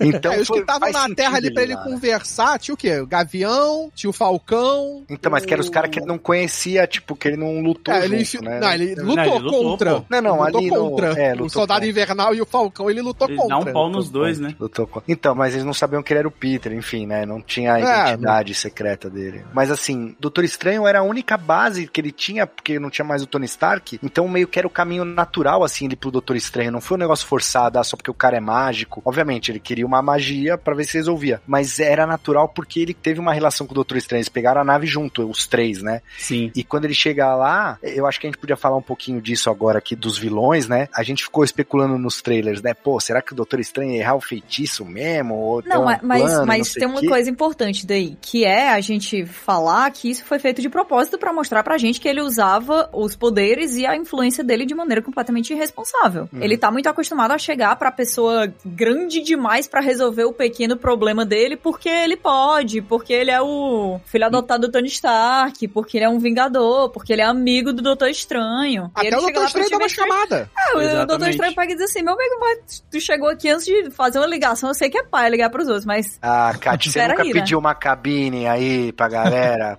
Eu, o eu tenho vergonha, eu tenho vergonha. Mas, Mas você, é, de ele- pedir a cabine pro Kevin Feige, você, né, fala com a assessoria, né, cara? você fala com a assessoria. Então, mas, mas aquilo era pra ele chegar no final do filme e ficar assim, realmente, com grandes poderes vem grandes responsabilidades, porque ele tava cagando, né? Exatamente. Hello, Peter. Eu queria puxar um pouco aqui a parada dele trazer essa justificativa de que é só quem sabia que o Peter Parker era o Spider-Man, eu achei isso maneiro. E quando ele, ele traz os vilões, cara, todo esse que é a parte que o Load não gostou do filme. Como né? assim? Não, você falou que você só gostou Não, a parte depois que a. Tia May morre. Eu, tô- eu quero falar da parte meu, antes. quero meu advogado aqui. Não, eu você falei, chama o Matt Murdock aí. Chama, chama o Matt, chama o Matt. eu falei que o filme me pegou É. a partir da Tia May morrendo. Antes eu tava achando um padrão MCU, tipo, tá interessante, vamos ver onde isso aí vai dar. Entendi. Entendi. Então você tava aí. blasé, tá bom. É, eu tava blasé, isso. Blasé então, é uma é- boa é- mas, é- mas essa parte do filme que o, o tava blasé, eu, eu gostei muito, cara, porque teve aquele lance do MIT lá, né? Dele. Por Sim. culpa do Peter, a molecada perdeu, é, não conseguia entrar na faculdade e tal, e ele começar a sentir o peso realmente, né, dessas responsabilidades que pra ele não, não eram nada até então. E aí, quando aparecem os vilões, cara, tem uns momentos muito bons, assim, né, de, de a- aquela parada da nanotecnologia no braço do Dr. O Octopus, tentáculo, né? Sim, é, do porque, cara, dele. o Dr. Octopus, ele vem de um universo que a ciência não tava desse jeito, saca? E é Sim. legal eles verem, tipo, todo esse momento dos caras vendo a tecnologia e o, e o Peter Parker sendo tão fodão e fazendo uns negócios super simples, que pra eles, na época, de, no meu tempo, era tudo mato, né? tipo, teve muito essa vibe, assim, tanto dele quanto do Osborn e tal, né? Pô, a luta deles dois é maravilhosa ali também, cara. Eu gostei pra caramba daquela luta dos dois no meio dos carros ali, a forma que eles vão Porra, a lutando. luta foi sensacional. Foi Aquela aquela moça da faculdade em perigo ali e tal, Sim. né? E, e Nossa, a foi homenagem. muito maneiro, ele salvando ela e lutando ao mesmo tempo. Muito Sim. foda, Muito bom. muito O, bom. o livrinho que o Flash faz, né, chamado Flashpoint, é uma brincadeirinha ali, cara. Caraca, o desrespeito. Foi jogada na cara muito Mas eu achei muito maneiro ele lutando, aí o, o, o, o do- Dr. Octopus né, bate, pega, um- pega um pouco da armadura, né, do nanorobôs, Sim. e de repente a armadura fala, é, novo item pareado. E aí ele passa a controlar os cara. Pô, Muito, legal, foda. Isso foi muito- demais, cara. Isso foi demais, cara. Muito, muito legal bom. mesmo. Foi muito inesperado, mas é isso, cara. A tecnologia do Tony Stark, ela tá em 2099, sabe qual é? Exato, É, é isso, cara, e- e, e fez total sentido, né? Tipo, a gente entende, a gente vê os caras e fala, pô, esses caras são da pré-história, velho, aqui é Tony Stark. E- Mas é engraçado que o existe. Octopus ele reconhece, né? Ele fala nanotecnologia, Peter. Mas existe, eles falam É no primeiro. Homem-Aranha sobre. Não, mas, era, um- primeiro era, mas era um estudo, né, Caquinho? Sim, era um mas eles falam sobre, eles sabem o que é nanotecnologia. Isso é legal É. pra caramba. Eles sabem o que é, eles sabem o que, como funciona, eles só não tinham... é, Chegado ainda fun- nisso É, ponto, né? nesse nível. A gente sabe o que é nanotecnologia. É, exatamente. É, eles não estão perto de nada, nem, Exato. nem sonho de nada disso. E eu achei maneiro aquele dungeon do Doutor Estranho, né? E ele, ah, tem que pegar os caras, vai lá pegar o fulano, e quando ele chega com, acho que é o Dr. Octopus, né? Ele já pegou o lagarto, mas o, o Doutor Estranho tá fudidaço, assim, tá sangrando, tá cansado e tal, tomou um, deve ter tomado um, surra, porrada. cara. Agora, É. o Homem-Aranha parte pra capturar os outros malucos e aí ele usa o uniforme do avesso Do Alves. só pra vender boneco. Só, só boneco. Cara, Caralho, Não, maluco. eu tava fazendo as contas. Você, só de boneco aí que vai ter, né? Vai ter o do primeiro uniforme básico, o uniforme básico sujo de tinta. É verdade. Pera aí que eu vou te mandar a Tinta planilha, verde. Caquinho. Quantas Ah, páginas? imagina os Funko, uniforme básico, uniforme básico de tinta, uniforme básico Caraca, de manopla, o uniforme básico do avesso, com os fios pare- aparecendo. Cara, essa roupa é muito desconfortável. Fica com um monte de fio Um monte de fio, né, cara? solto, Você por né? dentro. Que porra é essa? Aí, aí- aí tem o uniforme de avesso, o uniforme do avesso com o apoio do celular. Caraca, já tem isso. É verdade, né? Onde você vai poder colocar uma foto sua ali, tá ligado? Você põe um. Pô, eu lembrei na hora dos bonequinhos do He-Man, ele, ó, o apoio do celular É, no peito, aí no você peito. encosta no celular, aí ele vira e fica o celular quebrado. Mas é isso. Aí- Aí você tem o aranha, o aranha de ferro, aí você tem o aranha de ferro quebrado, Sim. mais o que? Aí Com a depois roupa da faculdade por baixo. Dá, né? dá pra O fazer, ó, dá, Caquinho, dá pra fazer um diorama legal do Doutor Estranho tirando o, corpo do Ó, dá Homem-Aranha. pra fazer, hein? aquele... Aliás, vocês perceberam, pô, provavelmente, né? Não vou falar isso aqui porque, pô, ele fica com sentido aranha no momento que o Isso, corpo é. dele Muito sai legal. e fica aquele desenho igual dos quadrinhos em volta da cabeça dele, cara, as setinhas do sentido Cara, aranha. isso é muito foda. É, as ondinhas. Muito, muito Isso. foda. E Que por isso não que é o Doutor Estranho não dele, né? pega, né, a caixa, É. porque ele tá com o sentido aranha ativado. Eu achei isso muito irado, cara.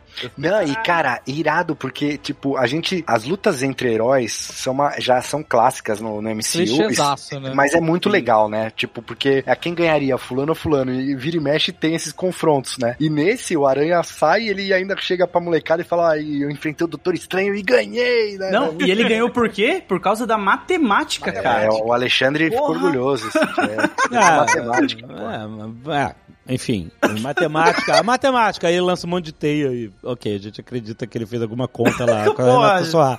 Não, não, foi maneiro e tal. Não teve um. A magia Você tá também meio é isso. Ele faz, ele faz os tá movimentos, né, mas já tá cansado. Não, não, não.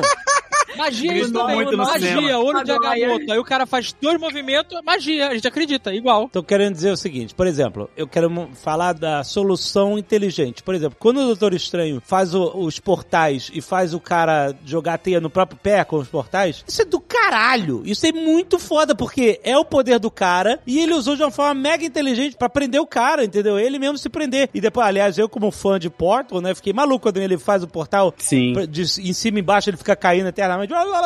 Isso é muito. Isso é a forma inteligente de mostrar o poder, mostrar a inteligência do cara e, e como usar o poder pra resolver uma situação. O Homem-Aranha pensar, ah, eu vou usar a matemática aqui, aí no final ele joga um monte de teia. Ele não tá mostrando exatamente o que ele fez. Ele, ah, tipo assim, acredita em mim que eu fiz uma, uma conta maluca aqui que vai resolver o problema. Caraca, Jovem Nerd. Jovem Nerd é Não, o novo louco. não, não, não. Ó, Não, não. O, tanto de, o tanto de criança que não vai ficar de recuperação em matemática esse ano, porra, essa É, cena pô. especificamente já valeu, pô. Eu não tô falando que é ruim, eu só tô querendo dizer que com os portais, por exemplo, você vê a. Você tá querendo dizer É, que não, com grandes sentido, poderes vem grandes responsabilidades. E é isso. E é com a matemática do, do você não vê o que, que ele fez, você só vê que ele fez alguma coisa. O, o Peter, que é o, o menino da ciência, e o Alexandre criticando, não dá pra entender. É a matemática. Não tô aí, eu não tô. Cara, é muito difícil. Eu adorei, gente. Alexandre vai se Tá vendo aí, ó? Eu tô querendo. Tá um pouquinho aí na minha pele, tá vendo? Deixa o bichinho falar. Deixa, deixa o bichinho falar. Quando eu trago um ponto que eu me incomodou, olha aí, o sentimento é esse, cara.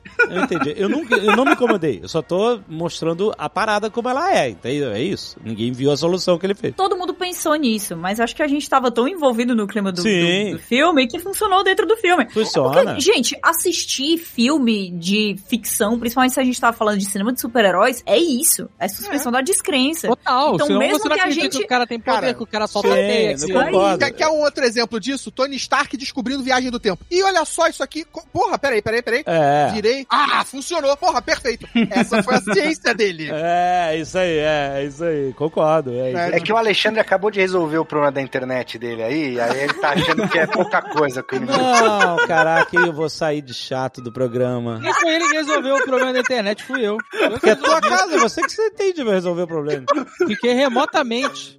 Olha aí, ó. Você é o cara da cadeira dele. Você tá remotamente significa que vocês usaram matemática. Sem matemática, vocês não iam fazer isso. É muito bom, mano. Hello, Peter.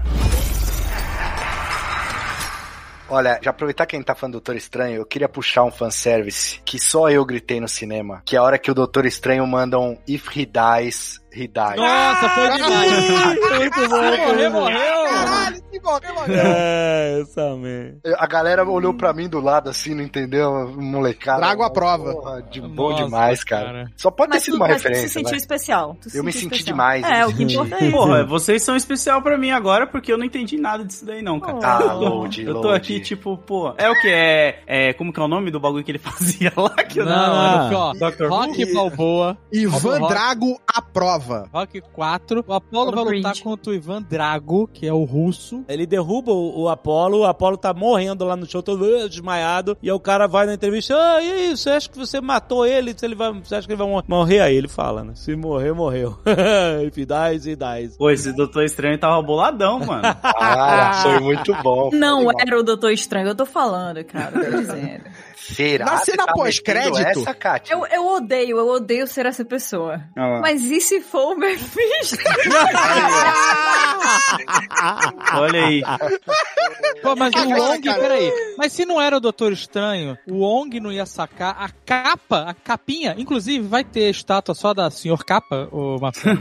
Podemos pensar em um Vai, vai ter né? estátua do Ned com a capa? Olha só. Ah, isso é bom, hein? Mas Ô, a capa cara. não ia sacar que era o Mephisto, que não era o Doutor Estranho? Isso Então, que eu não acho que seja o Mephisto. Eu acho que não necessariamente é o Doutor Estranho que a gente conhece. É, É pode um, ser é um, universo, né? um, um screw? Ou Porque pode ser um daqueles, uma das fases do Doutor Estranho que a gente viu em What If, né? Vocês não viram o trailer no final, maluco? Exatamente. Vai aparecer o Doutor já- Estranho do mal, o Doutor Estranho bizarro. Então, esse Doutor Estranho bizarro pode ser o que já tá nesse filme, né? Exatamente. e ele ser tava ali meio Super que Supreme. disfarçado e tal. É, ele pode estar ali tentando quebrar o ponto absoluto, né? Isso, peraí, olha só. Eu não quero ser o chato, não. Mas vocês estão só achando isso. Vou- eu vou jogar em vocês.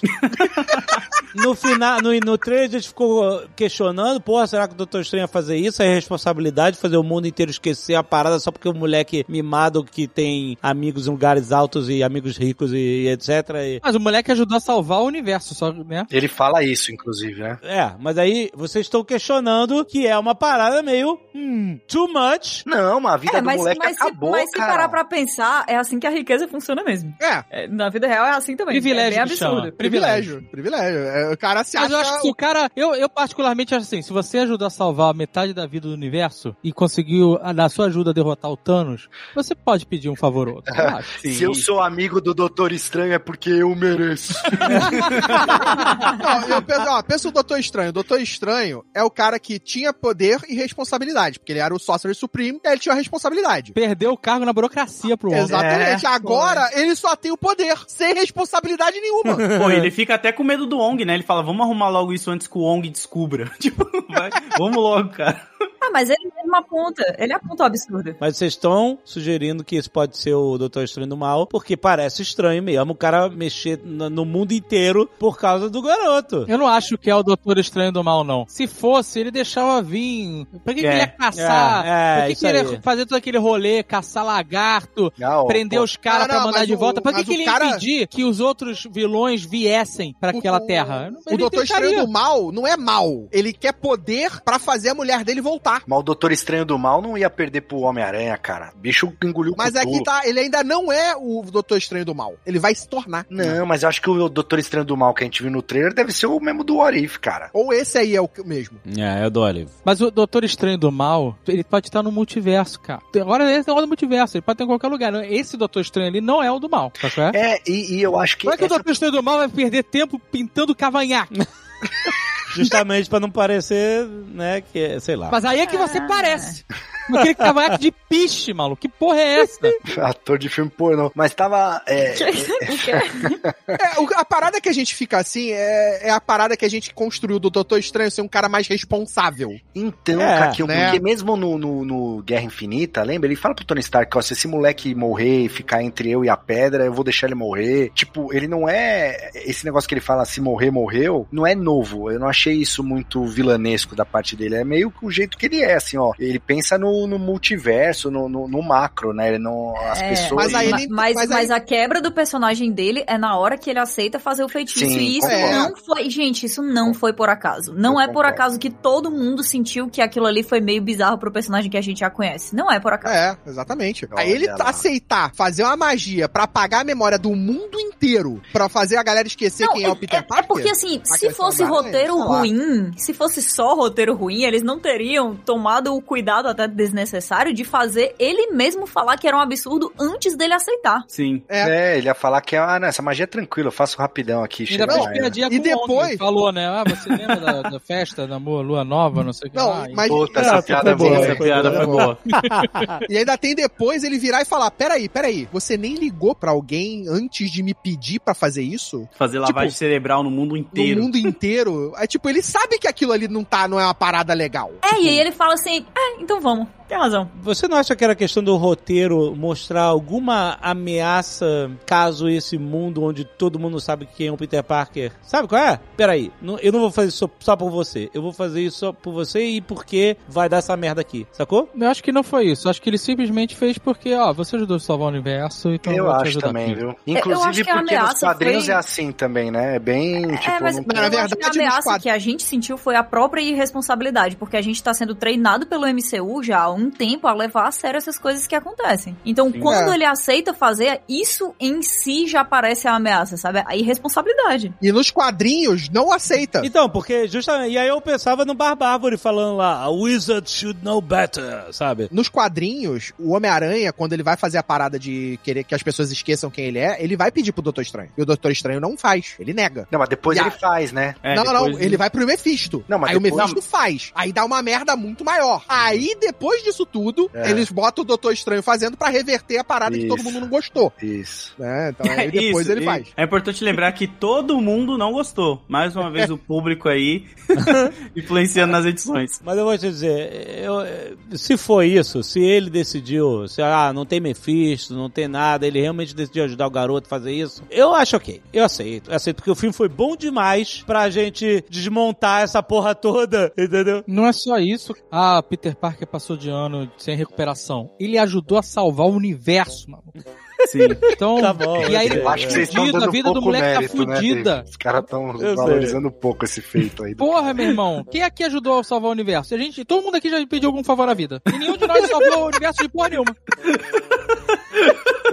É verdade, mas. Então, mas é isso. E- e tá tudo bem. Se foi só isso, ele fez responsável, beleza, tá tudo certo. É, é que aí agora a gente começa a ver o próximo filme, né? O, o que aparece, o da cena pós-créditos. Vai ter uma outra merda com o multiverso. Então, eu achava que essa parada do multiverso daqui ia refletir no resto do MCU, mas parece que foi contido. Não, a Mas gente é não Sony, sabe, é pô. Sony. Eles não iam deixar chegar. É. ah, os mutantes chegaram aí no filme da Sony. O Kevin Feige não vai deixar isso Não, acontecer. É. É, mas o, o- Tanto que o trailer ser o multiverso da loucura, porque pelo que eu entendi ali do trailer, é o que rolou nesse filme, ele não resolveu 100%, né? E aí, tanto que ele foi pedir ajuda pra Wanda. Sim. Não, mas é que ele vai ficar aquele trauma de assim, que ele fala, olha, a gente não entende nada de multiverso. E aí é isso, e no final ele vai ver, ó, ele deve chegar pra Wanda e falar assim, ó, a gente não entende nada de multiverso e eu fui mexer com isso, deu uma merda do cacete que eu quase, quase que, sabe? É, porque o trailer começa com a passagem dele falando: ah, a magia deu errado, foi uma merda. Você tem essas vozes quando tá rolando o início do trailer do Doutor Estranho, né? Do Doutor Estranho do Multiverso. Cara, que inclusive a Wanda tem que perguntar assim, pô, mas por que que deu essa merda? Ah, porque eu fui ajudar o... Quem que eu fui ajudar? Eu não lembro quem foi ajudar. Cara, que, que você Ele não fez vai essa lembrar. magia? Cara, tem que ter isso, caralho. Olha, Não lembro. o universo estava em perigo.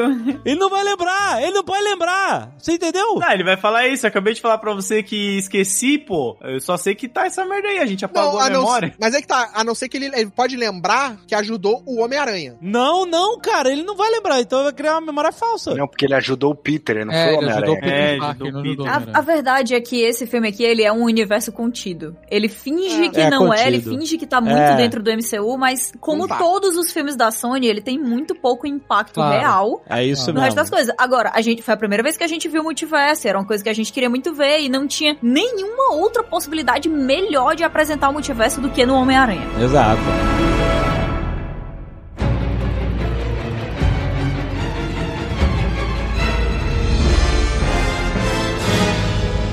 Agora, quem não está contido é o nosso querido William Dafoe. Nossa. Nossa, Que Marcelo. ponte, hein, Marcelo? parabéns, Boa! Marcelo. O cara ganhou aí um upgrade no Nerdcast depois dessa. Caraca! Vocês acreditaram nele? Eu, por um momento, acreditei. Eu falei, esse cara é, é outro... Eu comprei total. Ele mandou Eu muito bem comprei, a atuação cara. dele. Eu O Alfred Molina é foda, mas o William Dafoe, cara, tá de Arrasou. brincadeira. Ele deu um show nesse filme. Nossa, ele é demais, cara. Ele é demais.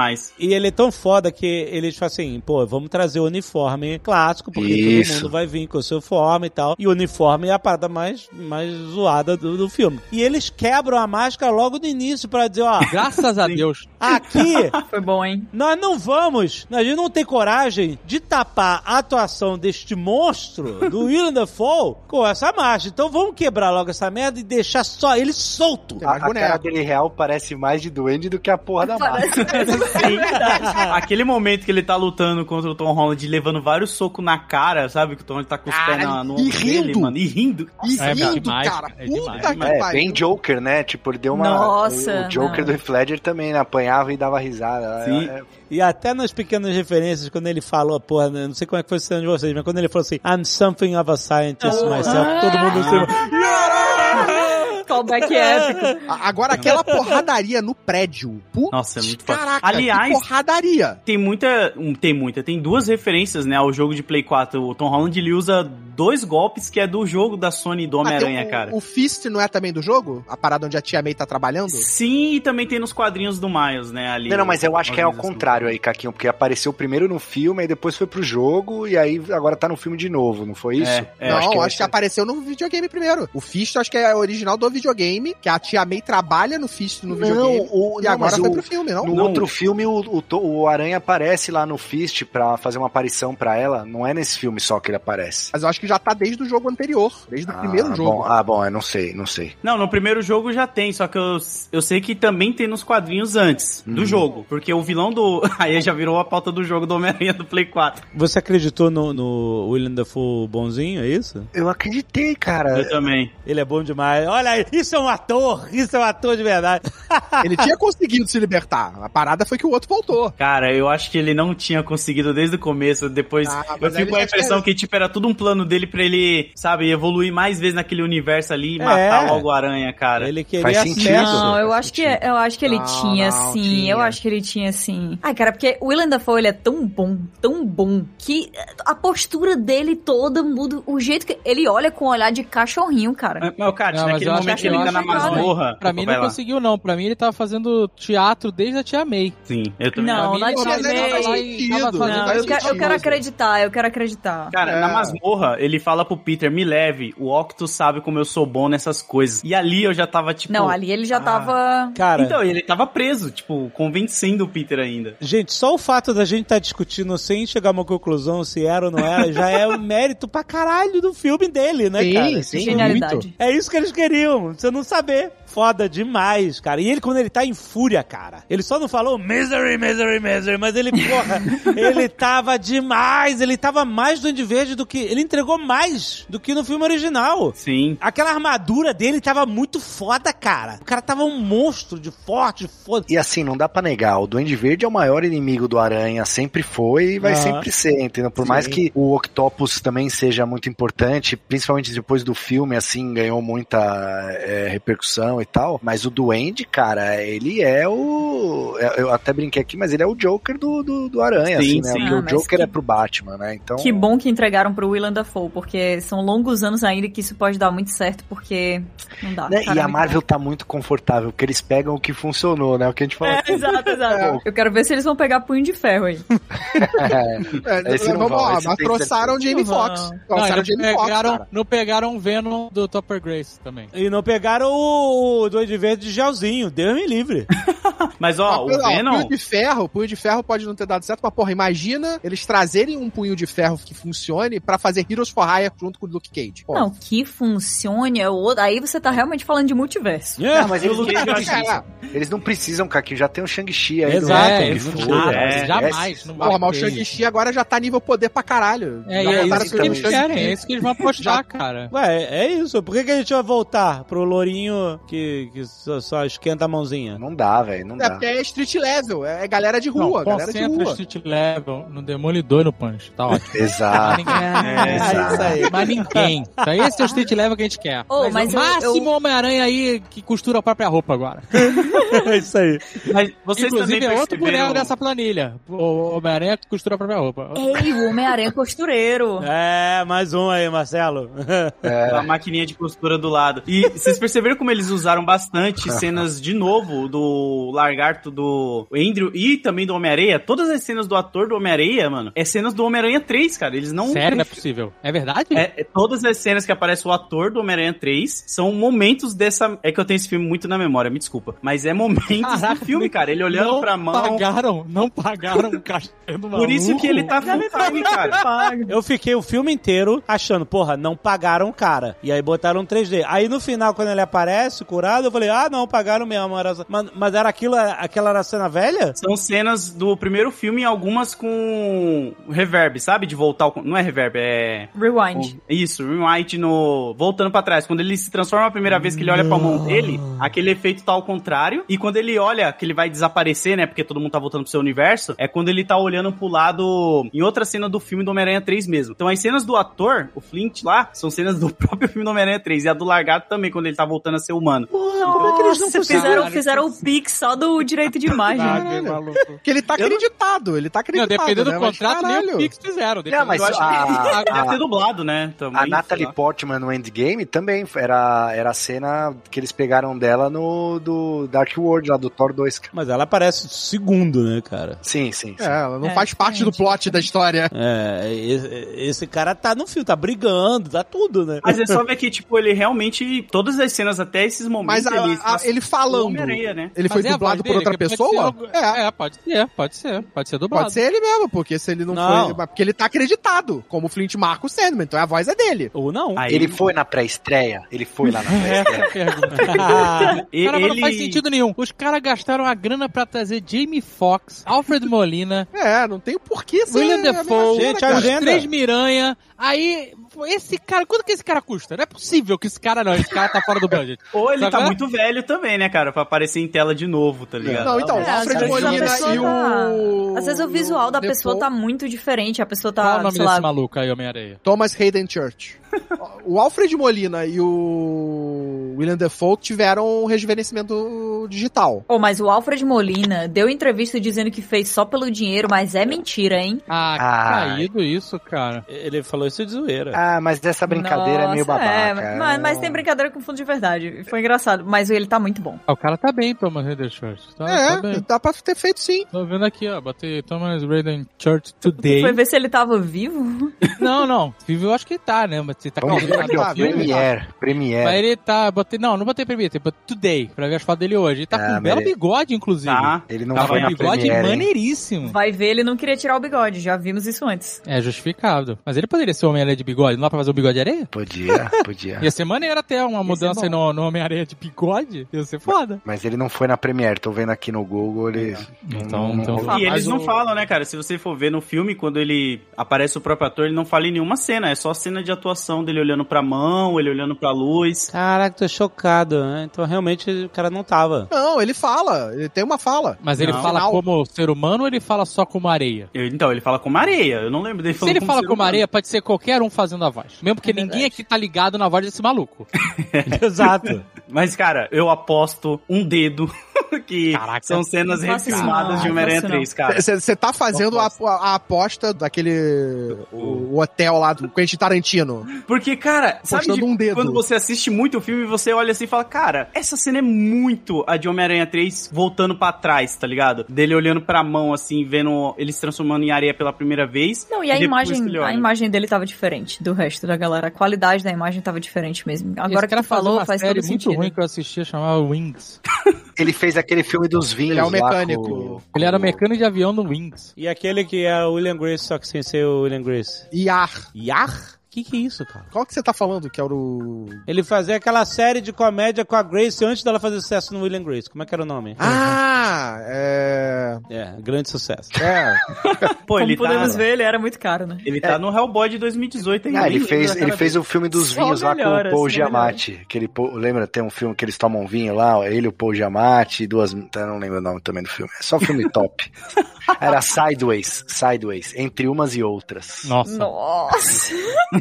É bem, fica mistério. Ned and Porque- Stacy. Ned and Stacy, a série. Ned and Stacy. Fica o mistério por que que Thomas Hayden Church não foi convidado de verdade pra fazer o... E o cara do lagarto também, cara. o ator do... do- Cara, Cara, nem nesse filme o malandro que ficou três filmes fingindo que não tinha abraço teve a sua chance, né, maluco? É cara. Caraca, é verdade. O cara mano. passou uma eternidade com aquela porra daquele braço da tipóia e. Eu falei, "Porra, nesse filme podiam trazer o cara de volta, desse aí, né? Ia ser muito foda, cara, se eles fizessem isso, cara. Ia ser muito bom. Hello, Peter. Agora, eu, eu acertei bonito no trailer. É, Não, nenhum mérito maravilhoso, mas quando eu falei que o, que o Octopopus ia lutar do lado deles, né? Sim. É. E foi legal, foi legal a forma que ele lutou, né? Eu gostei. Ah, foi lindinho, vai. Foi, foi bom, foi emocionante. Eu gostei. O Electro deu uma vacilada no final ali, né? Porque ele, pô, por que, que ele confiou no Octopus depois Porque do ele Octopus? chegou dando porrada nos dois aranhas. É, ele chega segurando os dois pra ele electro. Pô, mas foi meio cara. burro, né? Ele acreditou rápido demais ali. Cara, vilão, vilão. É o poder da amizade. bem, tudo bem. Mas tudo ele é bem. meio burro, né? não Se foi nem pegar ele ali. tipo, a cena inteira é rápida. O o Octopus chega, segura os dois, o cara, que isso, que isso? Ele, ah, eles são meus. Não, eu que tô matando eles. E aí na mesma hora o cara já tá atacando ele. Então foi muito É. rápido. Não, não teve Não, muito pô, como ele reagir. Tem aquela cena que eles estão na, na casa do rap, e aí começa o sentido aranha do Tom começa a ficar Porra, maluco. Nossa, essa cena é muito boa. Foi foda. E, e ele Teve Dolly Zoom, teve Dolly Zoom. Bom. Nossa, Sim. cara, achei muito legal essa O cena sentido aranha nesse filme ficou muito foda. Ficou Desde a cena lá com o Doutor Estranho e a gente vendo ele, tipo, desviando. To- é- Essa cena também, porra, muito foda. Essa É cena muito foi boa maneiro porque quando, é, quando a, a Zendaya, a MJ, joga um donut do maluco lá no. Ela, você não tem o sentido da aranha, ele não contra um donut. Essa cena é muito boa, cara. Ele arrastando pra tirar a teia do canto da casa pra ter certeza que é o Homem-Aranha. Aquilo ali foi muito. Pronto, aquilo ali foi uma cena real. Foi uma cena real. Se o Homem-Aranha sobe no telhado da casa de uma senhora, ela vai pedir ajuda em alguma coisa que ela não alcança. Muito bom. Foi lindo. Eu, eu senti que eles perderam a chance de fazer uma piada muito boa. Que eu, eu falei, puto, o roteirista aqui ele esqueceu. Porque o Ned Leeds, todo mundo ficava com aquele negócio, cara, esse nome é o do Duende Macabro. Por que, que ele tem esse nome? Não sei o quê. E quando o, o Toby fala pra ele, pô, eu tive um amigo, ele morreu nos meus braços, foi trágico. E ele vai lá falar pro Peter, tipo, "Ô, eu nunca vou virar um vilão e te matar. Ele poderia ter falado, ah, eu nunca vou virar um duende da vida e te matar, saca? Só pra fazer essa referenciazinha assim nessa piada, É cara. porque fa- faltou, faltou Mas- fanservice, é Não, verdade. mas eu, é verdade. Faltou O nome do Duende Verde é Hobgoblin. Tipo, o outro é o Green Goblin e ele é o Hobgoblin. Então, tipo, não é bem, sabe, ele é só um duende alguma coisa. entendeu? A parada é uma palavra única, Hobgoblin. em inglês não funciona tão bem, né? Ah, N- não- é, não funcionaria essa brincadeira de linguagem em inglês, eu acho. Eu acho que eles fizeram essa brincadeira dele falar, Exato. eu nunca vou virar um super vilão e te matar. Ela foi um pouco mais sutil do que É. esse. E- É. é, eu acho que foi também, eu entendi dessa forma aí, cara. É, até que- porque todo mundo já sabe quem é o personagem e já tava. Já existe especulações dele virar um vilão. Não, coitado do Não, cara, não de vai. Deus. Mas existe, porque é o nome do personagem, cara. É Não o- ele Ah, vai mas ele virar vai- não é aprendiz do. Wong. Eu acho que ele vai virar aprendiz. Eu acho que ele Não, vai esse sim. caminho dele aí. Tanto que o Doutor Estranho fala, se conseguiu abrir o portal aí de, de- sem treino nenhum, ele é. Aí ele, vai, hum. Eu- isso Agora eu queria- que- Só que a, espe- a especulação da galera é que pelo nome dele, ele é o personagem que nos quadrinhos vira o Hobgoblin. Então a galera falava, ah, não, ele pode vir a- em algum Sim. momento virar Então, um mas inimigo. assim, eu vou falar uma parada aqui bem taxativo. Me desculpem. Eles têm a porra do William Defoe. Se eles querem fazer a porra de um Goblin, seja Hobgoblin, Green Goblin, o que seja, Duende, chama o William Defoe, caralho. Deixa o gordinho fazer portal. Pelo amor de Deus. Aquele garoto não é vilão, ele é alívio cômico, gente. É, ele não, é dá, vilão. não dá, não É, assim, né? Não duvidando do talento dele, tudo Não, é mas possível, a gente- mas, cara, não... Ó, vou levantar um questionamento aqui. Se o Wong é o, ma- o Mago Supremo agora, pô, o que, que ele tava lutando em arena com Abominável É no filme do Ted, Shang-Chi, o Ted, cara? Tava, poder. Tava armando luta, né? Porque ele, tava junto com o porra, Abominável. Ele tá todo errado aí nessa função, cara. Ele tinha que Esses estar mais magos, ocupado, cara, né, cara? Esses magos estão de brincadeira, né? Essa que é a realidade. Os É. caras não sabem o que, que eles estão fazendo, maluco. não sabe mesmo. Então, meio que ligaram foda-se pra parada, né? Tipo, Ah, Às vezes também tá naquele período que não tá acontecendo nada, férias escolar, tá todo mundo de Pô, boa. mas eles precisam chamar as crianças pra, pra tirar a neve do, da casa? Eles não podem fazer uma magia pra tirar Esses a neve? caras pô? estão tudo errado, meu irmão. Essa Quem é a galera. Tilda Swinton? Saiu a Tilda Swinton? Bagunça. Virou bagunça. é basicamente os adolescentes tomando conta da casa. Sim, mas eu acho que uma coisa que deixou o Azagal triste e chocado é que não apareceu os X-Men, né, cara, na estátua lá. Então, eu aí- tinha essa expectativa, ainda fiquei olhando ali pros espetos da estátua, lá da coroa da estátua, pra ver se tava cortado mesmo. Parece que não, parece que era só o ângulo no trailer. Mas assim, isso não me deixou triste não, na verdade, cara. Eu, assim, eu fiquei tão feliz com as outras paradas que estavam acontecendo no filme, né? Tudo foi tão maneiro. Os Três Aranhas, Matt Murdock, puta, William Defoe, os vilões. Cara, vamos falar da Marisa Tomei aí. A atuação dela foi incrível também ali na morte Ai, dela. ela Foi, foi muito mandou bem, demais. mandou bem. Ela foi tudo demais. tão maneiro no filme Só que- o load. Não, vai com. Deus. Pô, tô, aqui, tô aqui triste, cara, mas vai com Deus, né, cara? Pô, da hora. O só não pode fazer igual foi nos quadrinhos, que o Peter, quando ele perde a tia May, depois de alguns anos ele descobre que não era a tia May de verdade que tinha morrido, era uma atriz. Aí é sacanagem. E aí vou colocar o cara ali Era uma atriz, era a a Marisa Tomei.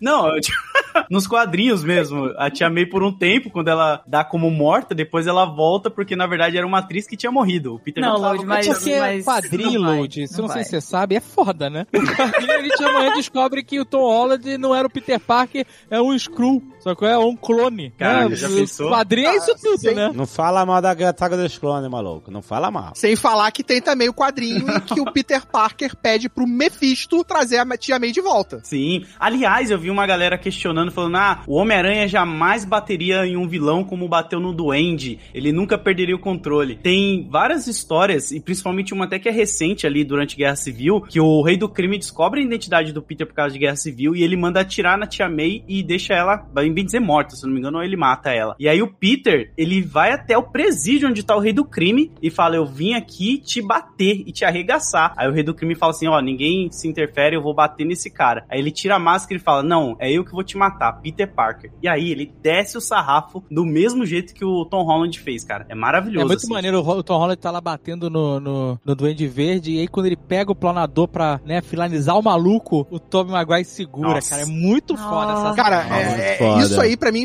foi a jornada, a, re- a redenção, tanto do Tobey Maguire quanto do Andrew Garfield, dos dois. Nossa, o Andrew Garfield pegando Do a Andrew menina. Garfield Foi pegando a A Zendaya. cena, Eu a arrepiei, cena maluco. dele, a Sim. Não cena pode dele ser. com ela no colo, aí ele começa, tipo, ele olha pra ela feliz, você tá bem? Aí ele Nossa, é sorri, muito foda. e aí, Não, e tipo, com o olho ele- cheio de, de cheio de lágrimas, água, assim, né? já- Puta, porra, foda. e aí, E um porra, sorriso ele- de alívio. De alívio. E aí ele solta e começa a chorar. Eu, Mas o "Caralho, Load cena cantou é essa foda." no, no trailer office. Cantei, cantei. Mas, cara, é, é o melhor retcon da história. Esse filme inteiro, cara. O respeito ao público de, tipo assim, não precisa mostrar flashback, não precisa mostrar, sabe? É. Sim. Você sabe. Eles falam assim, ó, a gente sabe que vocês sabem e é isso que vocês vão precisar. Só isso, entendeu? É- Não tratou a gente de idiota, né, Alexandre? Exato, foi bem foda isso. E a parte do Tobey Maguire, né, que é tipo curar o Osborn, né, tanto aquela coisa dele ter procurado a cura depois que o Norman e o Por Harry anos. morreram, Sim. por anos. Achei isso muito foda. E ali, o momento que ele impede o, o Peter de matar, né, o, o Tom Holland de matar o cara que matou a tia May, né, que Nossa, ele muito não conseguiu se segurar, né, porque o cara que matou o tio Ben dele, ele matou. né, ele Sim. causou a morte do cara. É, isso. Né? Nossa, tipo, é achei muito isso foda. muito foda. Achei isso Mas, muito mas eu foda. falo pra você, eu É, é um filme de fiquei. redenção. É exatamente, Tudo é um filme de redenção, é. Tudo ali é sobre redenção. Não, e Eu ainda bem que não mataram o Toby depois, porque a hora que ele toma Porra, é, essa eu também, falar, também. Pois é. Nessa Ali hora. também. Aí eu, falei, não, não precisa, eu já tô muito emocionado, não precisa uma demais. garota na nossa sessão que gritou muito alto, cara. Quando ele tomou a facada, ela gritou muito alto. Não! O, o Gabriel do Nerd Bunker, eu quase dei um soco nele nessa hora. Porque ele tava sentado do meu lado, e aí eu bati o braço assim na, na- No apoio do braço, assim, eu bati a mão assim com muita raiva. Que eu falei, sério que eu vou ter que assumir que eu sou viúva dele agora? Literalmente. Pô, não faz isso comigo, cara. Agora não, né, Lodi? Faz tempo que você é viúva dele, né, cara? É, entendeu? Mas agora eu ia ter que afirmar, entendeu? Enquanto ele tá vivo, tá bom, cara. Mas ele tomou aquelas empaladas, ficou ferrado, mas depois ficou tudo bem, e aí pá, É, porque ele já tomou coisa. procura, é, procura já tomou pro facada socorro pior. no teu multiverso, né? É, não, ele mandou, já tomei uma facada antes e, e bola pra frente, velho. É isso aí, cara. É muito bom quando o Tom Holland abraça os dois, né? Assim que Nossa, tá se é muito Porra, aquilo ali foi foda. Aquela E aí é linda. emocionante, ele vai embora e o Andrew Garfield, você tá sentindo dor pra caralho, né?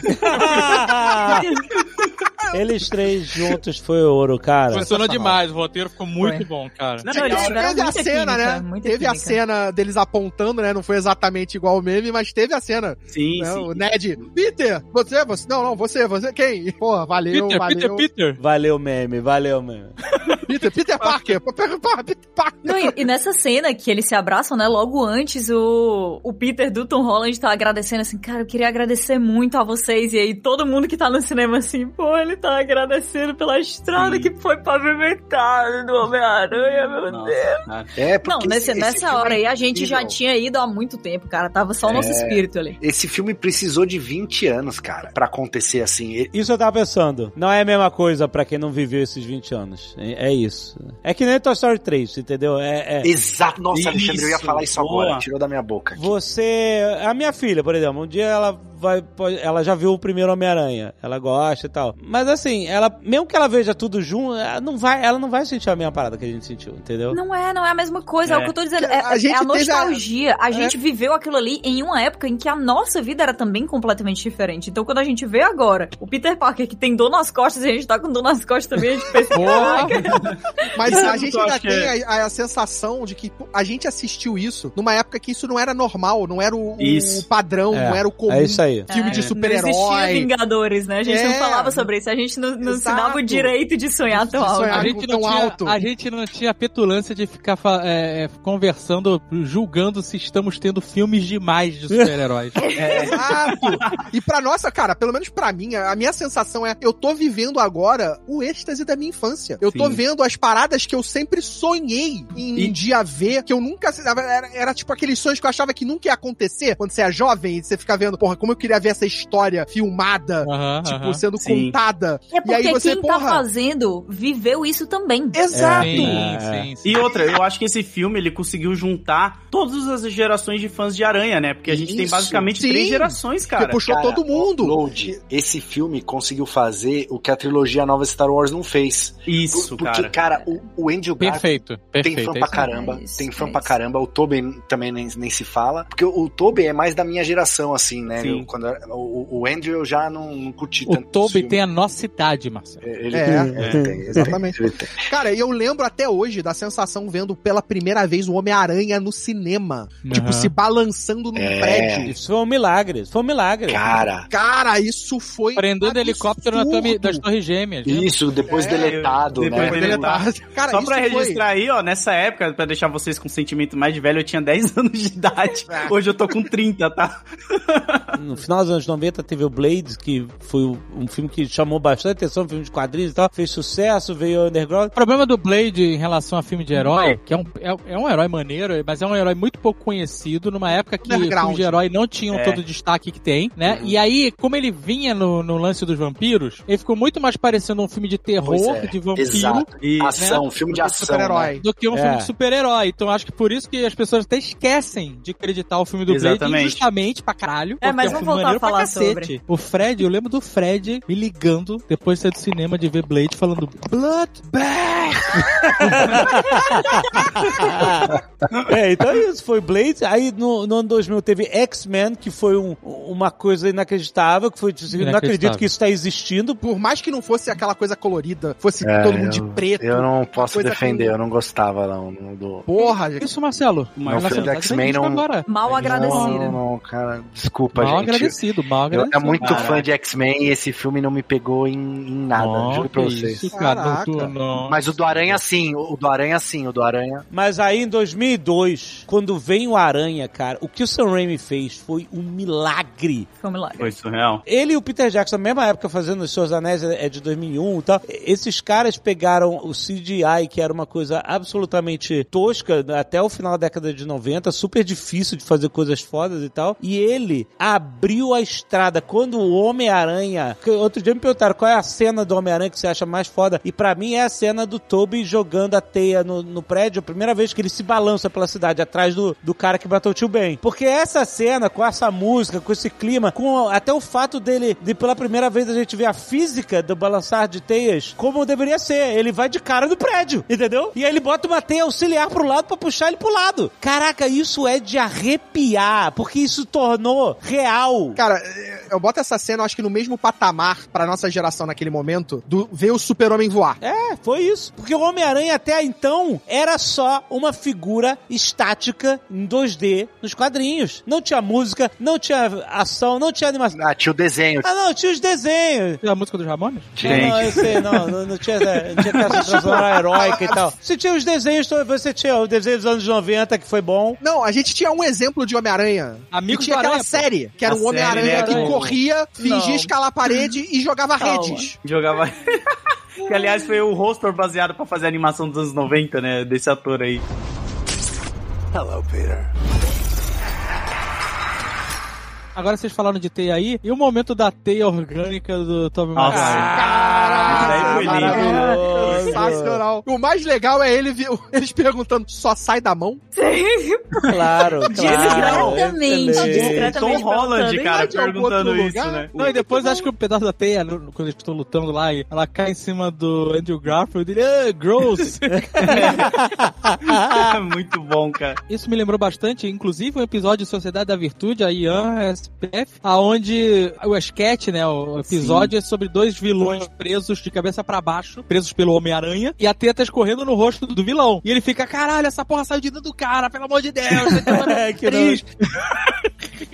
É muito bom, Não, cara. pô, é tem aquela bom. cena dos três que um vai jogando a teia e um- Nossa, cada um vai se sim. impulsionando. Nossa, é foda demais. Pariu. Isso foi lindo. Caralho, Eles três juntos, foi, foi demais. Foi foda, tudo que a foi gente sonhava. Esse filme, ele fez coisa impressionante, assim. Porque, óbvio, muitos de nós não fazíamos a menor ideia que ia acontecer, que os três estavam lá. A menor ideia não, né? Todo mundo meio que esperava, todo mundo tinha a expectativa. Mas mesmo quem levou alguns spoilers de, ah, vazou imagem e estão dizendo aí que realmente os três estão lá. O filme, ele não é estragado por isso. Ele Sim. não é estragado por Não. expectativa alta.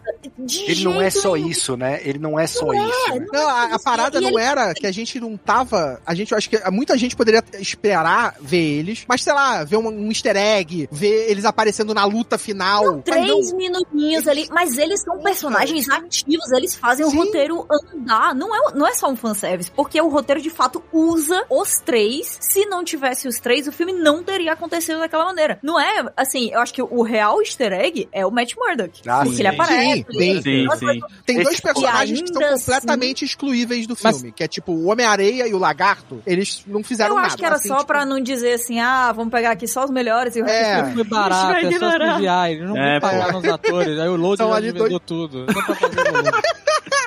São dois personagens que se não tivessem no filme não mudaria praticamente nada o que É, não aconteceu. É pra fazer volume na luta, pra justificar É. ter três aranhas, Três, entendeu? três aranhas. É, pra ser uma ameaça, pra encorpar a ameaça. Agora, uma outra coisa importante é, tem três aranhas, que é o que a gente queria, mas tem três Peter Parkers. Essa é a parada. Hum. É por isso que faz a diferença. Porque se Sim. tivesse só três aranhas, ia ser realmente só cena de luta dos aranhas encapuzados e tal. Mas não, tem os Peter Parkers conversando sobre suas mazelas, sobre seus sofrimentos, usando sua inteligência pra pesquisar a É. cura dos caras. Evoluindo Então- juntos, né, cara? Exato, cara. Então Exatamente. isso que Reavaliando faz- traumas. então é tudo, mano. Eles usam em todas as formas. Eles conversam, eles trocam experiências, eles ficam pesquisando como é que a gente vai curar o cara, não sei o que lá, e o jalequinho. E Ah, eu já computador. curei o lagarto, né? Tipo, ah, e o outro Peter, ah, eu tava pesquisando pra curar o duende. Então é tudo, tava tudo ali já, entendeu? Foi Condizente com os personagens, com o Peter, que é um, cientista, que é um moleque inteligente, né? Todos eles, é, eles são todos gênios, né? Todos eles são gênios. É, E a Pô, eles- conexão, a conexão, quando um vira pro outro e diz assim, ah, mas você sabe como a gente é, né? E, É.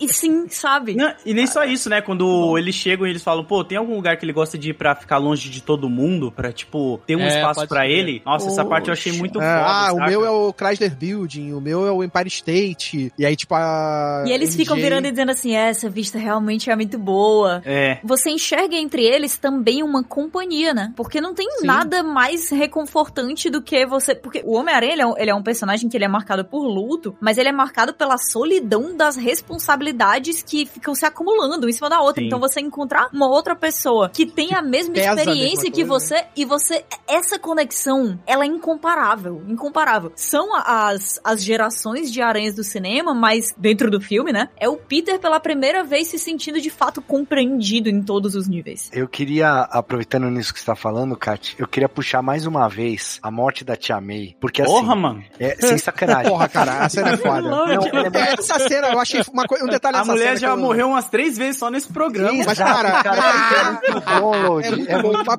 bom, eu- cara. eu- eu- foi a Não, cena que mais me vai falar. surpreendeu. A gente vai Essa falar até cena- o Load valorizar. Cara, essa, cena acho que, a- essa foi, acho que, a cena que mais me surpreendeu nesse filme. Porque tem ali a cena, quando vem o Glider e bate nela, né? já- eu já comecei a pensar, porra, vão matar ela. Quando ela começa a falar, não, você tem que ser uma pessoa boa, você tem que ajudar os outros. Quando ela manda a real pra ele, né? Então eu já pensei, putz, vão matar ela pra fazer a jornada dele. Aí vem o Glider, derruba ela. Eu falei, porra, mataram. E aí ela levanta, não, tô bem, tô bem. É, cai na minha bunda, né? Cai em cima da É, bunda. cai sentada, tô de boa. E aí, eu, porra, beleza, dá, não vão matar. E aí ela começa, e aí ela manda a frase, né, né? Tipo, com grandes poderes vem grandes grande responsabilidade. Porque foi crescendo, Caquinho, foi caindo Pra- a ficha pra mim, assim. Eu falei, cara, É. ela vai morrer mesmo. Ela vai morrer. Caralho, Mas ah, morrer, nesse morreu. ponto, nesse ponto eu ainda achei. Porra, beleza, eles podem citar o tio Ben nessa hora pra trazer essa parada de volta. Mas aí não, não citaram. Eu falei, caralho, ela vai morrer. Aí eu, puta que pariu. E aí ela vai andando, ela cai. E porra, essa cena, cara. Essa cena foi a primeira cena também que me derrubou no filme. Porque, cara, a Marisa Putz, Tomei, ela entrou é, desde o início no MCU,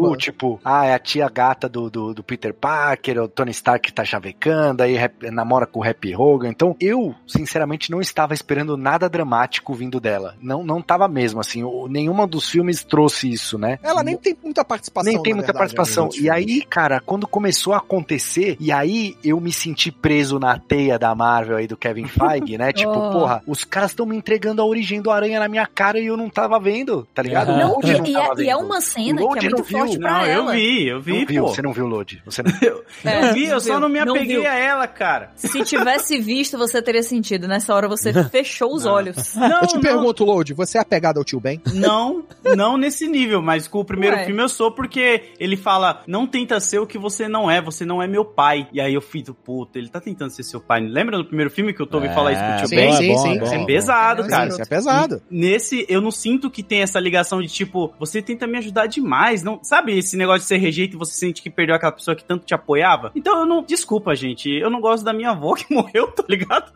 Isso é Deus. meio pesado, mas pô.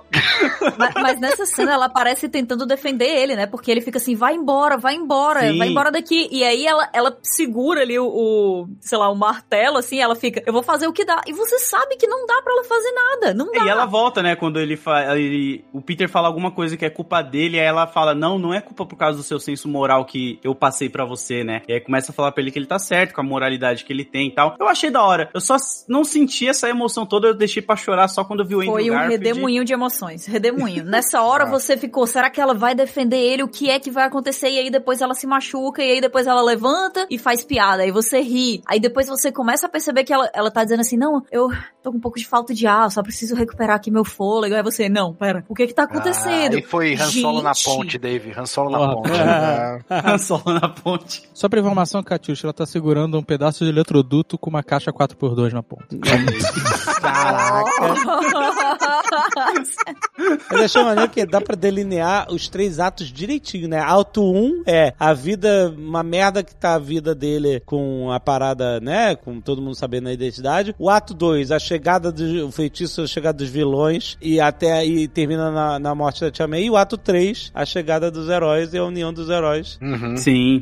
E essa resolução foi, foi muito bem delineado e tal. Funcionou super bem, cara. Tipo, E aí, Isso ó, lembra até o que o Marcelo fala pra caramba de Falcão e o Soldado Invernal que a gente critica, que tipo, pô, os caras têm a identidade revelada pro mundo todo e não tem uma mídia em cima deles, sabe? Não tem nada. É, Esse filme exacerbou mais isso que eu falo do Falcão ali, de qualquer outro dos Vingadores. O cara não conseguia andar na rua, velho. Sim. É. Né? E É, o Falcão isso era um é- puta Vingador também, foi É né? aquela revelado, né? que o MCU não faz, né? É. A gente teve agora nesse filme do Homem-Aranha, mas nenhuma parada do MCU você tem os caras sendo Paparazzi. cercados. Não é só É, isso, né? Tem o o JJ Jameson também, né? Sim. Porra, ele enriqueceu, Porra, eu hein, queria David? mais dele, eu queria mais do JJ. Não, mas teve bastante, cara. Foi o suficiente. Teve Mas achei na bastante. medida, achei na medida. Porra, ele Sim. interferiu demais no filme. Se você queria mais JJ, sabe o que seria foda, Carlos? Se tivesse multiverso de JJ. Nossa, mãe do céu. Os JJ, que são eles são inimigos do Aranha. É, vir JJ que o Peter JJ de é cabelinho escovinha. J... Muito bom, cara. Caraca. Mas esse, pelo visto, foi o primeiro que descobriu que ele era o Peter, né? Porque não só veio ele, né? Não veio mais nenhum. Pode. É, não, vi- viriam mais. A parada é, a gente não, a gente não sabe, É. porque quando rola lá no final a explosão, várias figuras começam a aparecer. Pô, aparece o JJ Craven e lá. o, o, O Craven e o Rino, né? O É, Rhino. O uniforme clássico. É, eu- eu consegui ver o Craven e o Rhino, pois é, o resto eu não, não vi. É. Também. O Rino, quase. Mas, né? porra, então, viriam muito mais. Quem sabe não viriam alguns JJs aí. Nossa, eu quero uma Emma. Emma Stone de Gwen, Spider-Gwen, por Ah, favor. eu Porra. sofri de não ter isso, cara. A gente descobriu o nome da MJ, né, nesse filme. É, verdade. É, É, Michelle Jones Watson. Vocês vocês ficaram se perguntando por que, que o Abutre não foi um dos que foi teletransportados pra ali? Não, No Abutre é- o Abutre Mas ele já nesse tá no universo. Load. É que ele tá, nesse preso, o. Abutre tá preso, não tá preso? O problema veio dos outros universos, entendeu, Lud? Então quem tá nesse universo não é um problema. Pô, Exato, Até porque todo mundo daquele universo já sabia que ele era o Peter Parker. Era o Mas né? reviveram todo mundo. Que E o Abutre sabia quem ele era. O fiquei- perigo era terem trazido o Jared Leto de Morbius, cara. E Ah. Não, calma, calma. O JJ, ele se vê, cara, a essência do personagem é exatamente a mesma, né? Ele, ele, ele fala mal do Homem-Aranha, ele fala que ele é uma ameaça e tal. Isso, esse é o texto dele, clássico, foda. Mas os tempos mudaram tanto que ele teve que ser transformado. Antes ele era o editor de um jornal, um jornal muito lido, muito conceituado, em diário, entendeu? Uhum. E, e ele era o editor de fake news contra o Homem-Aranha. E o mundo mudou tanto que eles literalmente, foi ipsis literis, transformaram ele no Alex Jones, que é esse cara americano conspirólogo que o terça livre, né? O cara terça livre. eu só fui só na, na, na internet, o cara tinha, um- agora ele, ele foi cortado por todas as, as grandes redes, mas ele tinha um programa desse, tipo esse mesmo, que ele aparece o, o cara com aquele... Tu nunca ouviu falar desse cara, Alex Jones? Não. Exatamente aquilo. Mostra, ele tá numa, numa situação onde parece que ele é É Infowars, o programa do Alex Jones. Infowars o nome, é. Ele tá num lugar que parece que ele tem num, um jornal de TV super, sabe, cheio de grafismo, aquelas coisas, né? E no final ele tá só num, num chroma key lá falando da internet. Mas ele tá em Billboard em Manhattan, né, Alexandre? Não, não, mas depois ele evolui, depois ele evolui. E o cara ficava cuspindo teoria da conspiração é, ultradireitista até a morte, falou, inventou muito. A Pizza Gates, ele que divulgou essa merda, que tinha um anel de pedofilia na- na- nas pizzarias dos Estados Unidos, e aí teve um cara que foi lá Nada. e atirou em gente na pizzaria pra acabar, entre aspas, com o anel de pedofilia, que era tudo mentira. Né? O cara, enfim, o cara inventou um monte de barbaridades e é tão cuspido, escarrado o Alex Jones que o cara fez dinheiro vendendo produtos, suplemento alimentar, essas merdas da marca dele. E tem uma hora que o JJ faz isso. Ah. Sim. Eu não tinha essa Mas, referência, mas teve maneiro, uma hein? evolução no filme. No começo ele tá ali como se estivesse no fundo de quintal, com a tela azul Isso. verde no É, fundo. Carol Baskin ali, né? É, mas depois ele tá numa rede de TV. Quando ele vai pro apartamento lá do rap pra cima Uhum. deles, ele tá com o Daily Bugglezinho, com uma furgão de televisão. É, ele, Ele já- ficou ele- rico, ele ficou Ele É, ficou rico, espaço, ele cresceu e ganhou espaço.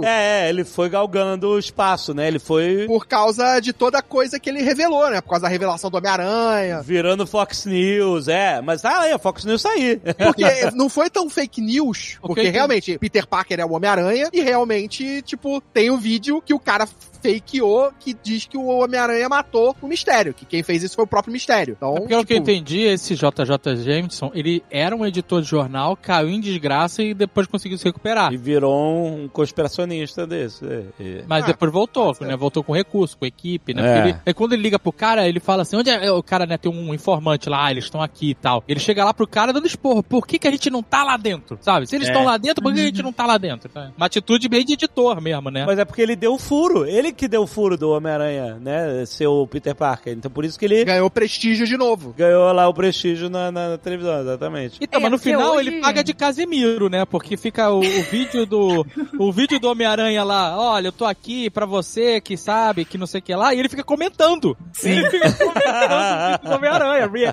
react, ele faz Ah, então você, você fala que é mesmo, olha, até ele reconhece. Ele fala, o Homem-Aranha fala, né? Espero que o mundo esteja ouvindo. Aí ele fala, eles com certeza estão ouvindo, fale. É muito bom, cara. Cara, ia ser muito bom se o JJ mandasse um, ele meteu essa. Meteu. foi a dublagem.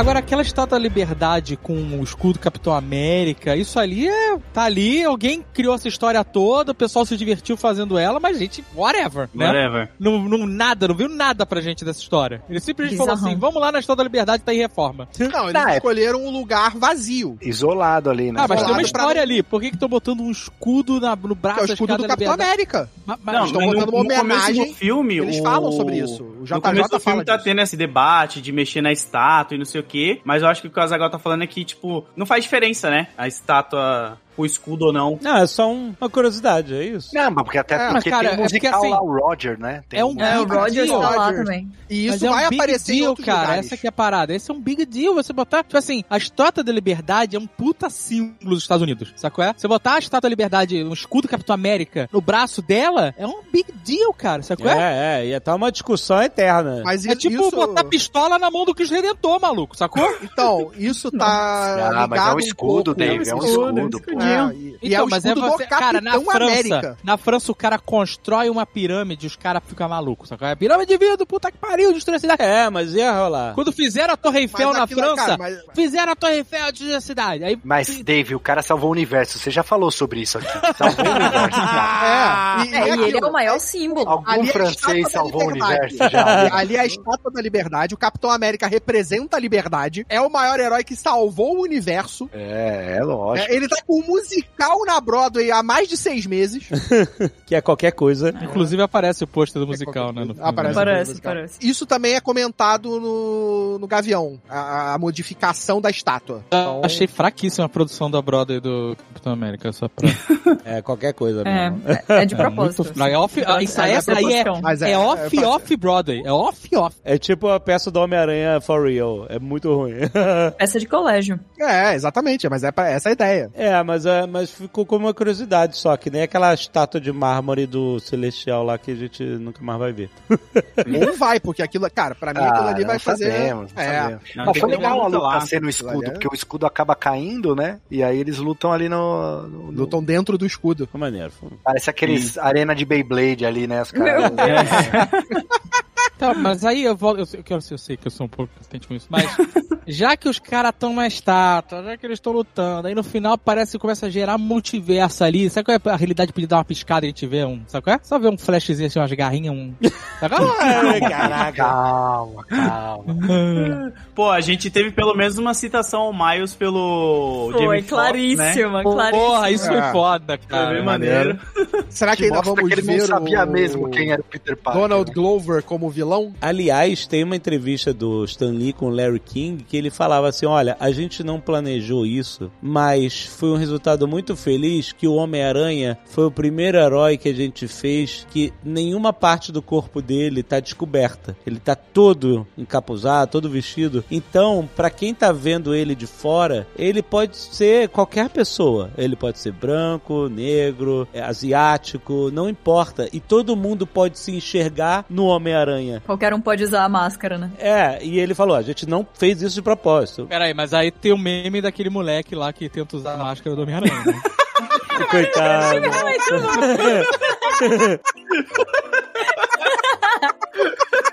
Mas essa constatação do Jamie Foxx, ela ecoa esse pensamento do Stan Lee, sabe? Tipo assim, ah, você veio do Queens, Que ajuda os pobres. Ajuda a vizinhança aí. você podia, né, achei que você podia ser um Homem-Aranha negro, né? E Aí o Andrew Garfield fala, poderia, poderia, eu poderia. Ah, deve ter, né? Deve ter, um deve ter. negro. deve ter, né? Foi maneiríssimo, foi maneiro. Foi. Foi muito maneiro. E aí ele isso aí Esse que é o negócio, emoção, deve né? ter, tem que ter. Tem que ter. Tem que ter, vai, Vai ter. ter, vai Vai Vai ter. ter, vai ter. Calma, isso aí é cumprimento que a galera tanto fala, né? Que tipo, pô, eu- como ele conhecia o Peter e aí depois ele mete uma parada dessa mais pra frente. Mas aí a gente subentende que é dado, só informações que ele Não, ele pode ali, saber que o Peter Parker, é, de repente ele sabe o nome, mas não sabe como é o cara, sei lá, cara. É, pra mim eu acho É. que funciona assim. Ele sabe que o Peter Parker é o Homem-Aranha, mas ele nunca viu ele. É, é. É, eu tenho.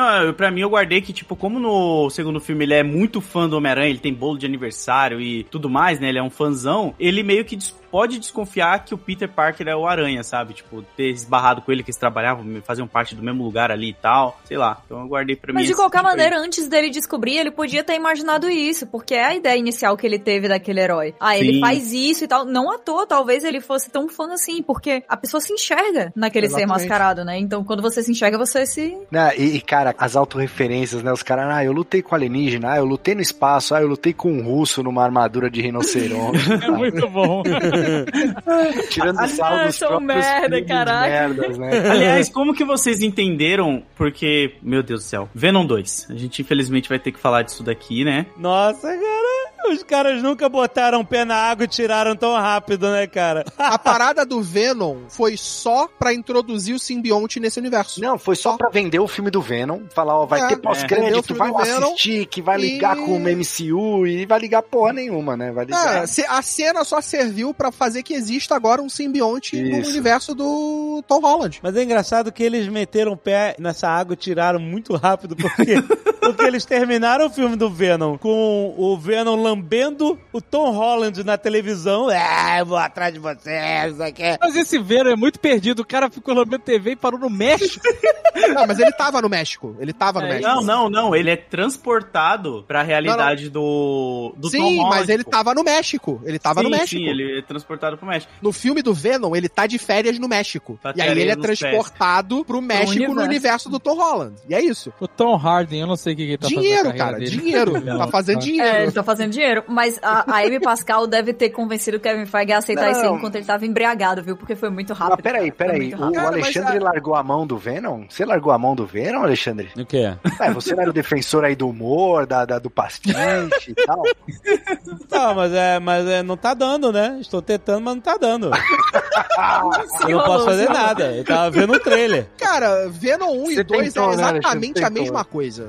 Serve pra. É, é, tá lá. Mas eu fiquei aliviado, na boa. Ele chegou, ah, vou, eu falei, puta que pariu, vou meter o Tom Hardy no, no- no MCU, fudeu. Aí ele saiu fora e deixou o que interessa, o simbionte pra Exato. gente aqui. Obrigado. Esse simbionte do Venom, na prática, então, eles dá a entender que é a mesma simbionte de Homem-Aranha 3, do Tobey É, Maguire. não, ele tem a Hive Mind lá que ele fala. né? Isso, ele, tem a sabe de consciência tudo, compartilhada, né? É, Exato. não necessariamente é o mesmo, mas ele tem conhecimentos. Isso, ele, ele, ele viveu aquilo também de alguma Ah, forma. o né? simbionte conhece É. o multiverso. É, exatamente. Ele fala, Cara, o simbionte do, do Tom Hardy, ele fala de multiverso. É. Então, se você for pegar nos quadrinhos, na guerra lá dos simbiontes, o deus dos simbiontes Deus, existe simbionte, lá. Caralho. É, tem- cara. E o pior é que o pior é que essa porra se conecta com o que tá rolando no MCU. Isso aqui é mais É, bizarro. porque né? eles têm esse negócio da consciência compartilhada. Consciência e- compartilhada. e. E, e essa criatura, esse deus dos simbiontes, é tipo pré a existência do universo. Aí vieram os celestiais, criaram o universo. Nossa senhora. E essa, esse deus criou uma arma mística, que é uma espada simbiótica. Maluco. E ele, Caralho. tipo, des- é, decepa a cabeça de um celestial, que seria o Nowhere, lá, aquela cabeça onde fica a base do Nowhere. Sei, sei, sei. Foi decepada por esse cara. E ele, essa espada, vai parar na mão do Gor, o Godslayer, que vai ser o vilão do Thor. Mas, Do Thor resumindo, Love and Thunder. Maluco, toda essa é merda- muito complicado. ó, É, toda essa complicado pra merda caralho. veio nos anos 80 pra vender boneco e depois os caras tiveram que criar essa loucura aí. Porque não faz nem sentido isso tudo, né, cara? Mas é Mas crise, o, o crise Tom Hardy deve ter ficado feliz. Ele deve ter. Caraca, ainda bem. Eu saí aqui antes de dar muito ruim. Porque se eu estragasse o MCU, aí eu ia ser inimigo público mesmo. Yeah. Olha lá, mas ele pode ser o Wolverine agora. Eles podem Sai daí, Marcelo. Eu acho ele um bom ator, cara. Eu acho impossível a gente ter um Wolverine que não consegue falar. Ele tem que conseguir Não, falar, é- pelo menos eu sou melhor no que faço. Não, mas eu acho E o que eu faço não é muito bom. Um Wolverine que fala de modo gutural faz sentido pra mim. Faz sentido. Não, não, O não. Wolverine não, que não, não, de não, modo não, cultural. Para, para, para, Wolverine. para de falar disso, para. Não atrai, não atrai isso. Marvel, se você estiver ouvindo, ignore. Puxa, puxa a outra ponta aí, Azaghal. Vai, vamos sair disso aí. Puxa aí. Não, não, então, eu queria falar. Foi embora, o cara foi embora, chega. Hello, Peter.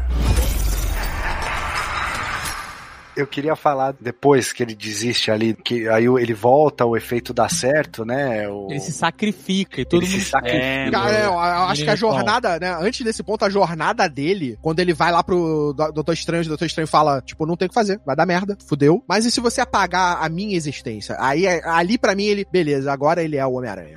Aí o Doutor Estranho, aí beleza, aí vai dar bom. Ah, aí, funciona. Vai, vai funciona. dar bom. Eu não quero, né? Mas vai dar bom. É legal porque é um- um- uma comparação muito clara em como ele era egoísta no começo do Sim. filme, né? E agora, depois de tudo que ele passou, mudou completamente a perspectiva dele de mundo. É um bom arco. E quando ele fica ensaiando pra entrar na cafeteria que se chama Peter Pan, né? Peter Pan. o nome da Nossa, aí o. Load lembrou do Tobey Maguire. É. né? Não, cara, eu vou. Nossa, vai ser muito estranho isso que eu vou falar agora aqui. Mas eu fiquei. Não chorando de, de chorar, chorar assim, mas eu achei incrível De como ele soluçar, fica. né? Você tava Não, soluçando. não precisa mais Ficou mentir, pode falar. Embargado, embargado. Olhos embargados. Isso, isso, porque ele fica olhando pra MJ e ele fica segurando as lágrimas na pálpebra do olho aqui, assim, e não cai as lágrimas, sabe? E você fica aquele sentimento que, tipo, vai, filho, coloca isso pra fora, fala que você ama ela, e ele fica segurando, sabe? E não fala. Cara, ele vê o band-aid, assim. Ó, nossa, você tá falando hora aqui, que ele eu tô até arrepiado, bicho, porque a química dos dois é impressionante, cara. É um negócio... Impressionante. E não tava lá nos outros filmes, tá? Essa não tava, foi- não tava, não tava. O, o casal se fez maravilhosamente nesse filme aqui e a MJ tá usando o colarzinho que ele deu pra ela ali nessa cena, Sim. mesmo depois de esquecer ele. Mas eu acho que isso aí teve muito a ver com o modo como ela foi retratada nesse filme. Porque É, nos outros sim. filmes, ela, Ela não tinha história. espaço. É, Mas- ela não tinha história nos outros filmes. Ela era só a garota que ele gostava, a garota que ele tava perseguindo. Nessa, é, ela tem uma participação muito boa nessa, nessa história. né? É. A- a- o roteiro dele tá amarrado pra isso, pra botar eles dois ali. Cara, eu achei que a química deles funcionou tão bem, ou até melhor do que a do Andrew Garfield com a Emma Stone. Que, que pra mim é a melhor coisa, na verdade, a única. Gente, os A única coisa. três casos. Que?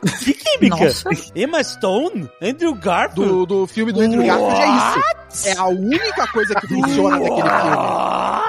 Zero? Zero química? Deus me livre. Como assim? Que Emma Stone de Gwen Stacy? Deus me livre. Que Caraca, isso? é a única Caraca, coisa que é funciona range. naquele filme. O É a quê? única coisa que funciona naquele filme. Má vontade, má vontade. Oh yeah, oh yeah, oh yeah, I'm Gwen Stacy, yeah. Que isso?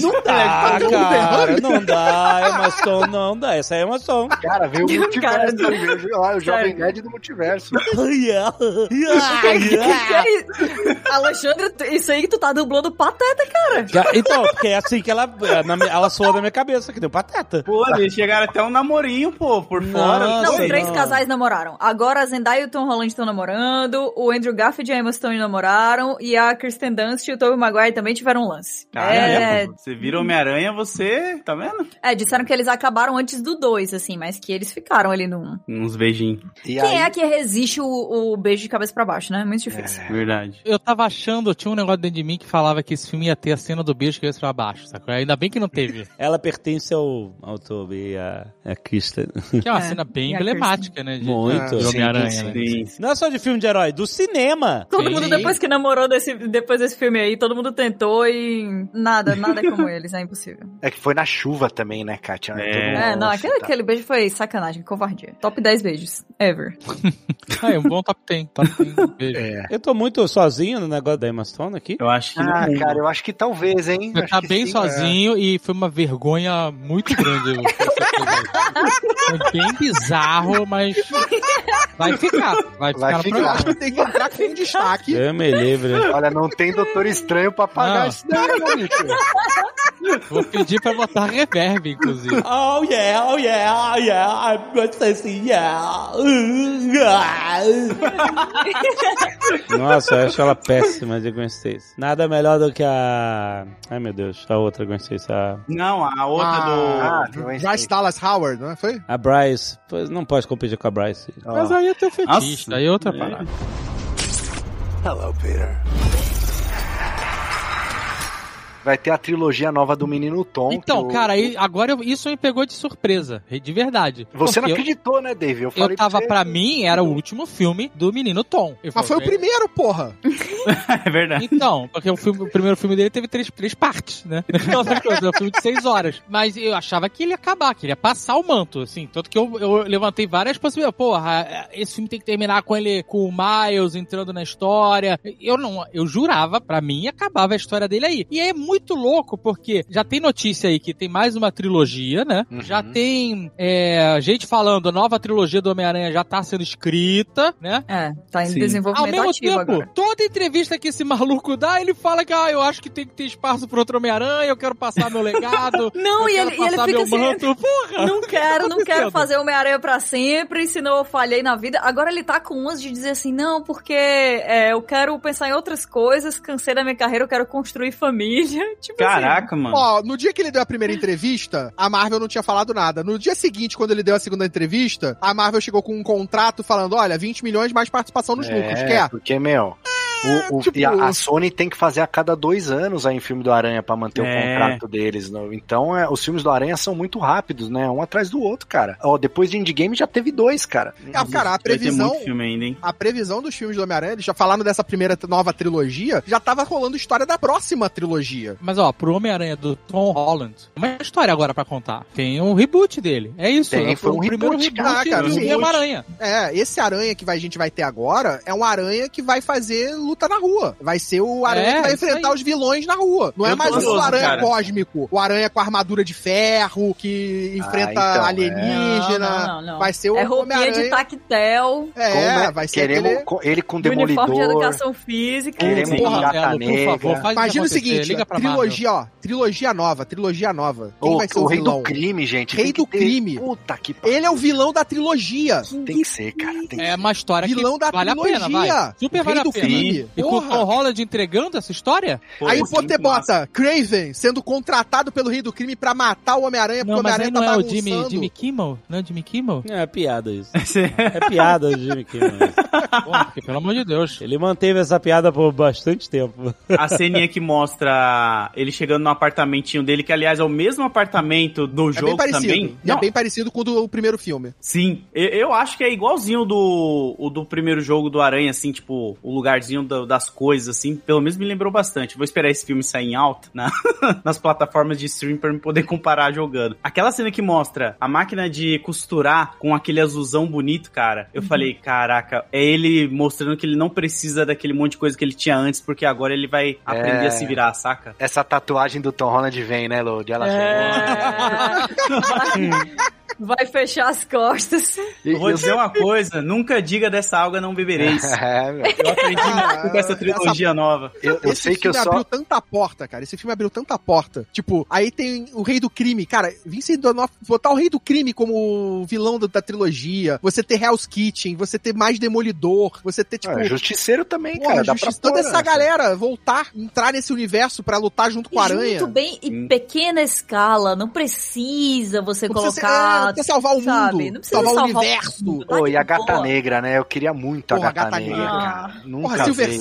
Saber, dá pra trazer todo mundo, cara. Aranha Escarlate, hein, Load? Nossa, ia ser muito maneiro, pô. Eles trazerem esses personagens tudo de volta. Eu acho bem da hora o Justiceiro com o Rei do Crime, sabe? Voltar pra ficar nessa parada bem urbana que todo mundo tá falando aqui, saca? Porque o Miles ó, é tem- certo além que vai disso- rolar, né? Não, e tem mais uma coisa, tem o Abutre. Hum. Hum, verdade. E o Morbius, né? Que a gente falou aqui. né?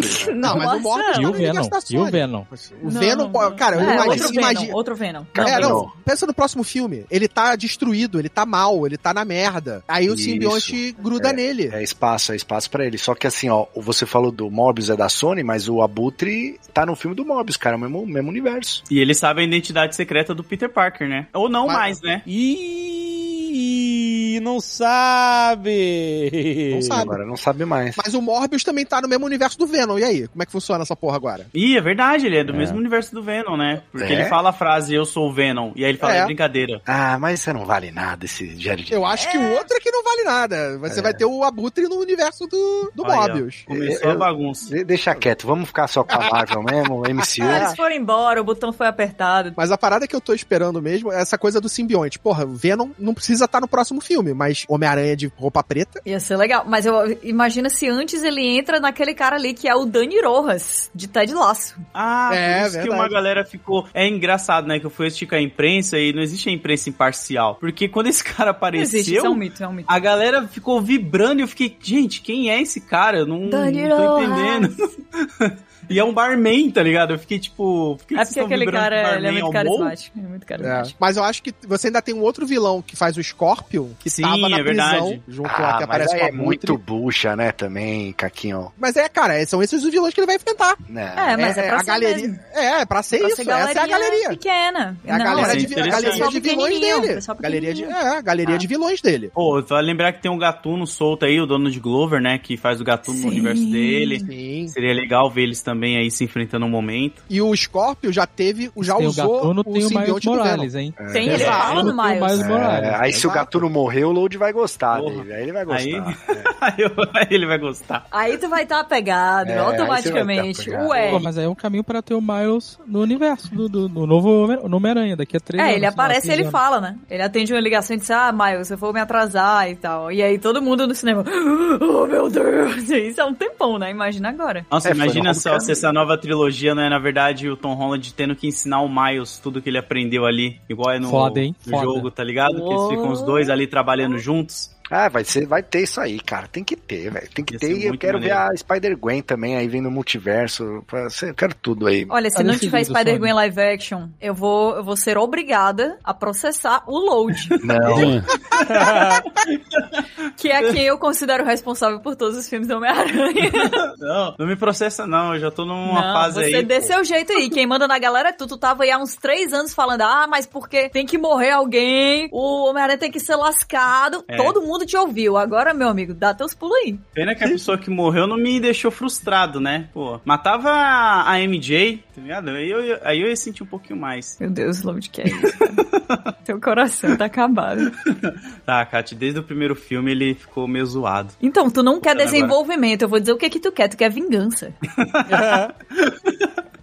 Mas agora esse Homem-Aranha tá da hora, pô. Agora é, é esperança pro novo aí, vai vir muita coisa boa, tô ansioso. Acho que E é tá isso tudo, que a gente quer. tudo que a gente quer, cara. J. Jonah Jameson, roupinha de costura. Homem-Aranha pagando aluguel, não tem fogão, não tem. Vai fazer É. supletivo. O único problema é que ele vai vender TikTok, né, velho? A gente sabe disso. É, é o que ele vai fazer, né? cara? Aliás, o TikTok pôs uma grana, filho, nesse filme, você viu? Eu vi. Os banner, a criançada falando, vem fazer um TikTok comigo. Não, tinha o TikTok do Daily Bugle, tinha no, com aquela menina lá, a a Pat, a Pat Brand? Isso, tinha Que ela, TikTok. ela fala, né? Ela, go get É. him, Tiger. Isso. É, ela fala a frase da Mary frase Jane. da minha- é muito foda. Aranhão, legendaram. É, fico, É, fico Aranhão, triste, fico triste que ela não vai ser a Spider-Gwen, mas beleza. Ah, a gente não sabe, pô. No futuro, quem sabe, ó. Ela pode ser de um outro universo. Ninguém aqui se mijou assistindo, né? Então, Acho que ainda não. Cara, isso é uma, isso é uma coisa que foi dessa. foda, né? Tipo, Calma, o filme tem duas falar? horas e meia. aonde vai, aonde Não, vai esse teu, esse teu comentário? Não, mas E o por filme favor, tem- continue. O filme tem duas horas e meia que você não sente, né? Não. Eu, eu nem me toquei de duas horas e meia. Eu, eu saí. eu- eu- Tem duas horas e meia? Caraca. tem duas Ah, horas e meia o E filme. eu senti, porque eu tava todo dolorido de me segurar o choro, cara. Eu fiquei ali. Caraca. Cara, quando É, acabou é o filme. isometria isso aí, pô. É por isso que eu malhei. Nossa, cara. Teve umas horas que eu queria desabar mesmo. eu Não, não, não, me segurei, me segurei. Pô, Marcelo, mas você pode chorar, pô. Ninguém. Não, mas tinha muita gente no cinema. Eu não tô mais acostumado, Load. Ah, errado é os em outros, casa pô, que só não agora. chorar, pô. Eu Só choro em casa. Ah, o foda é que todo mundo saiu do cinema com um sorriso, né? E isso fazia tanto Sim. tempo, né? Foi, foi uma experiência muito diferente, porque primeiro foi voltar ao cinema, voltar a ouvir aqueles gritos de, de empolgação da galera, sabe? Foi uma experiência catástica, tipo assim, desde Vingadores que não rolava, sabe? A gente viu muitos filmes legais e tal, mas esse foi, é como você falou, o filme evento, né? O cinema voltou, É, né? foi- O cinema voltou. E não tem IMAX que faça o chão tremer como a galera gritando. Ah, Sim.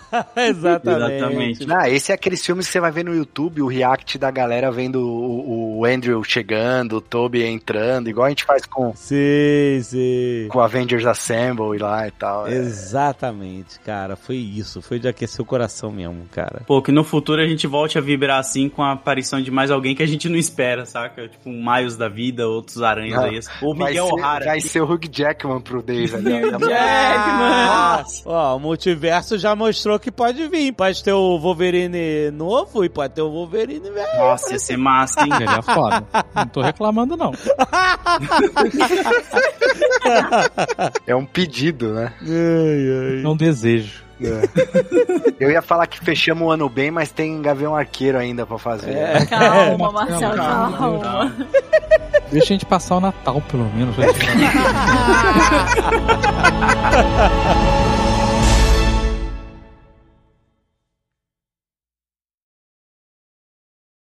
Esse filme do Homem-Aranha pode se considerar Natal também, né? O período se passa um pouco antes do Gavião Arqueiro. Então esse filme é um Hum. pouquinho antes do Gavião Arqueiro. É. Bem, mas pra quem tá ouvindo, é Natal. Essa que é a parada. É, Feliz É Natal! verdade. Feliz Natal, pode crer. Feliz Natal. Oh. A gente ganhou um presente de Natal da Sony. Que bonitinho.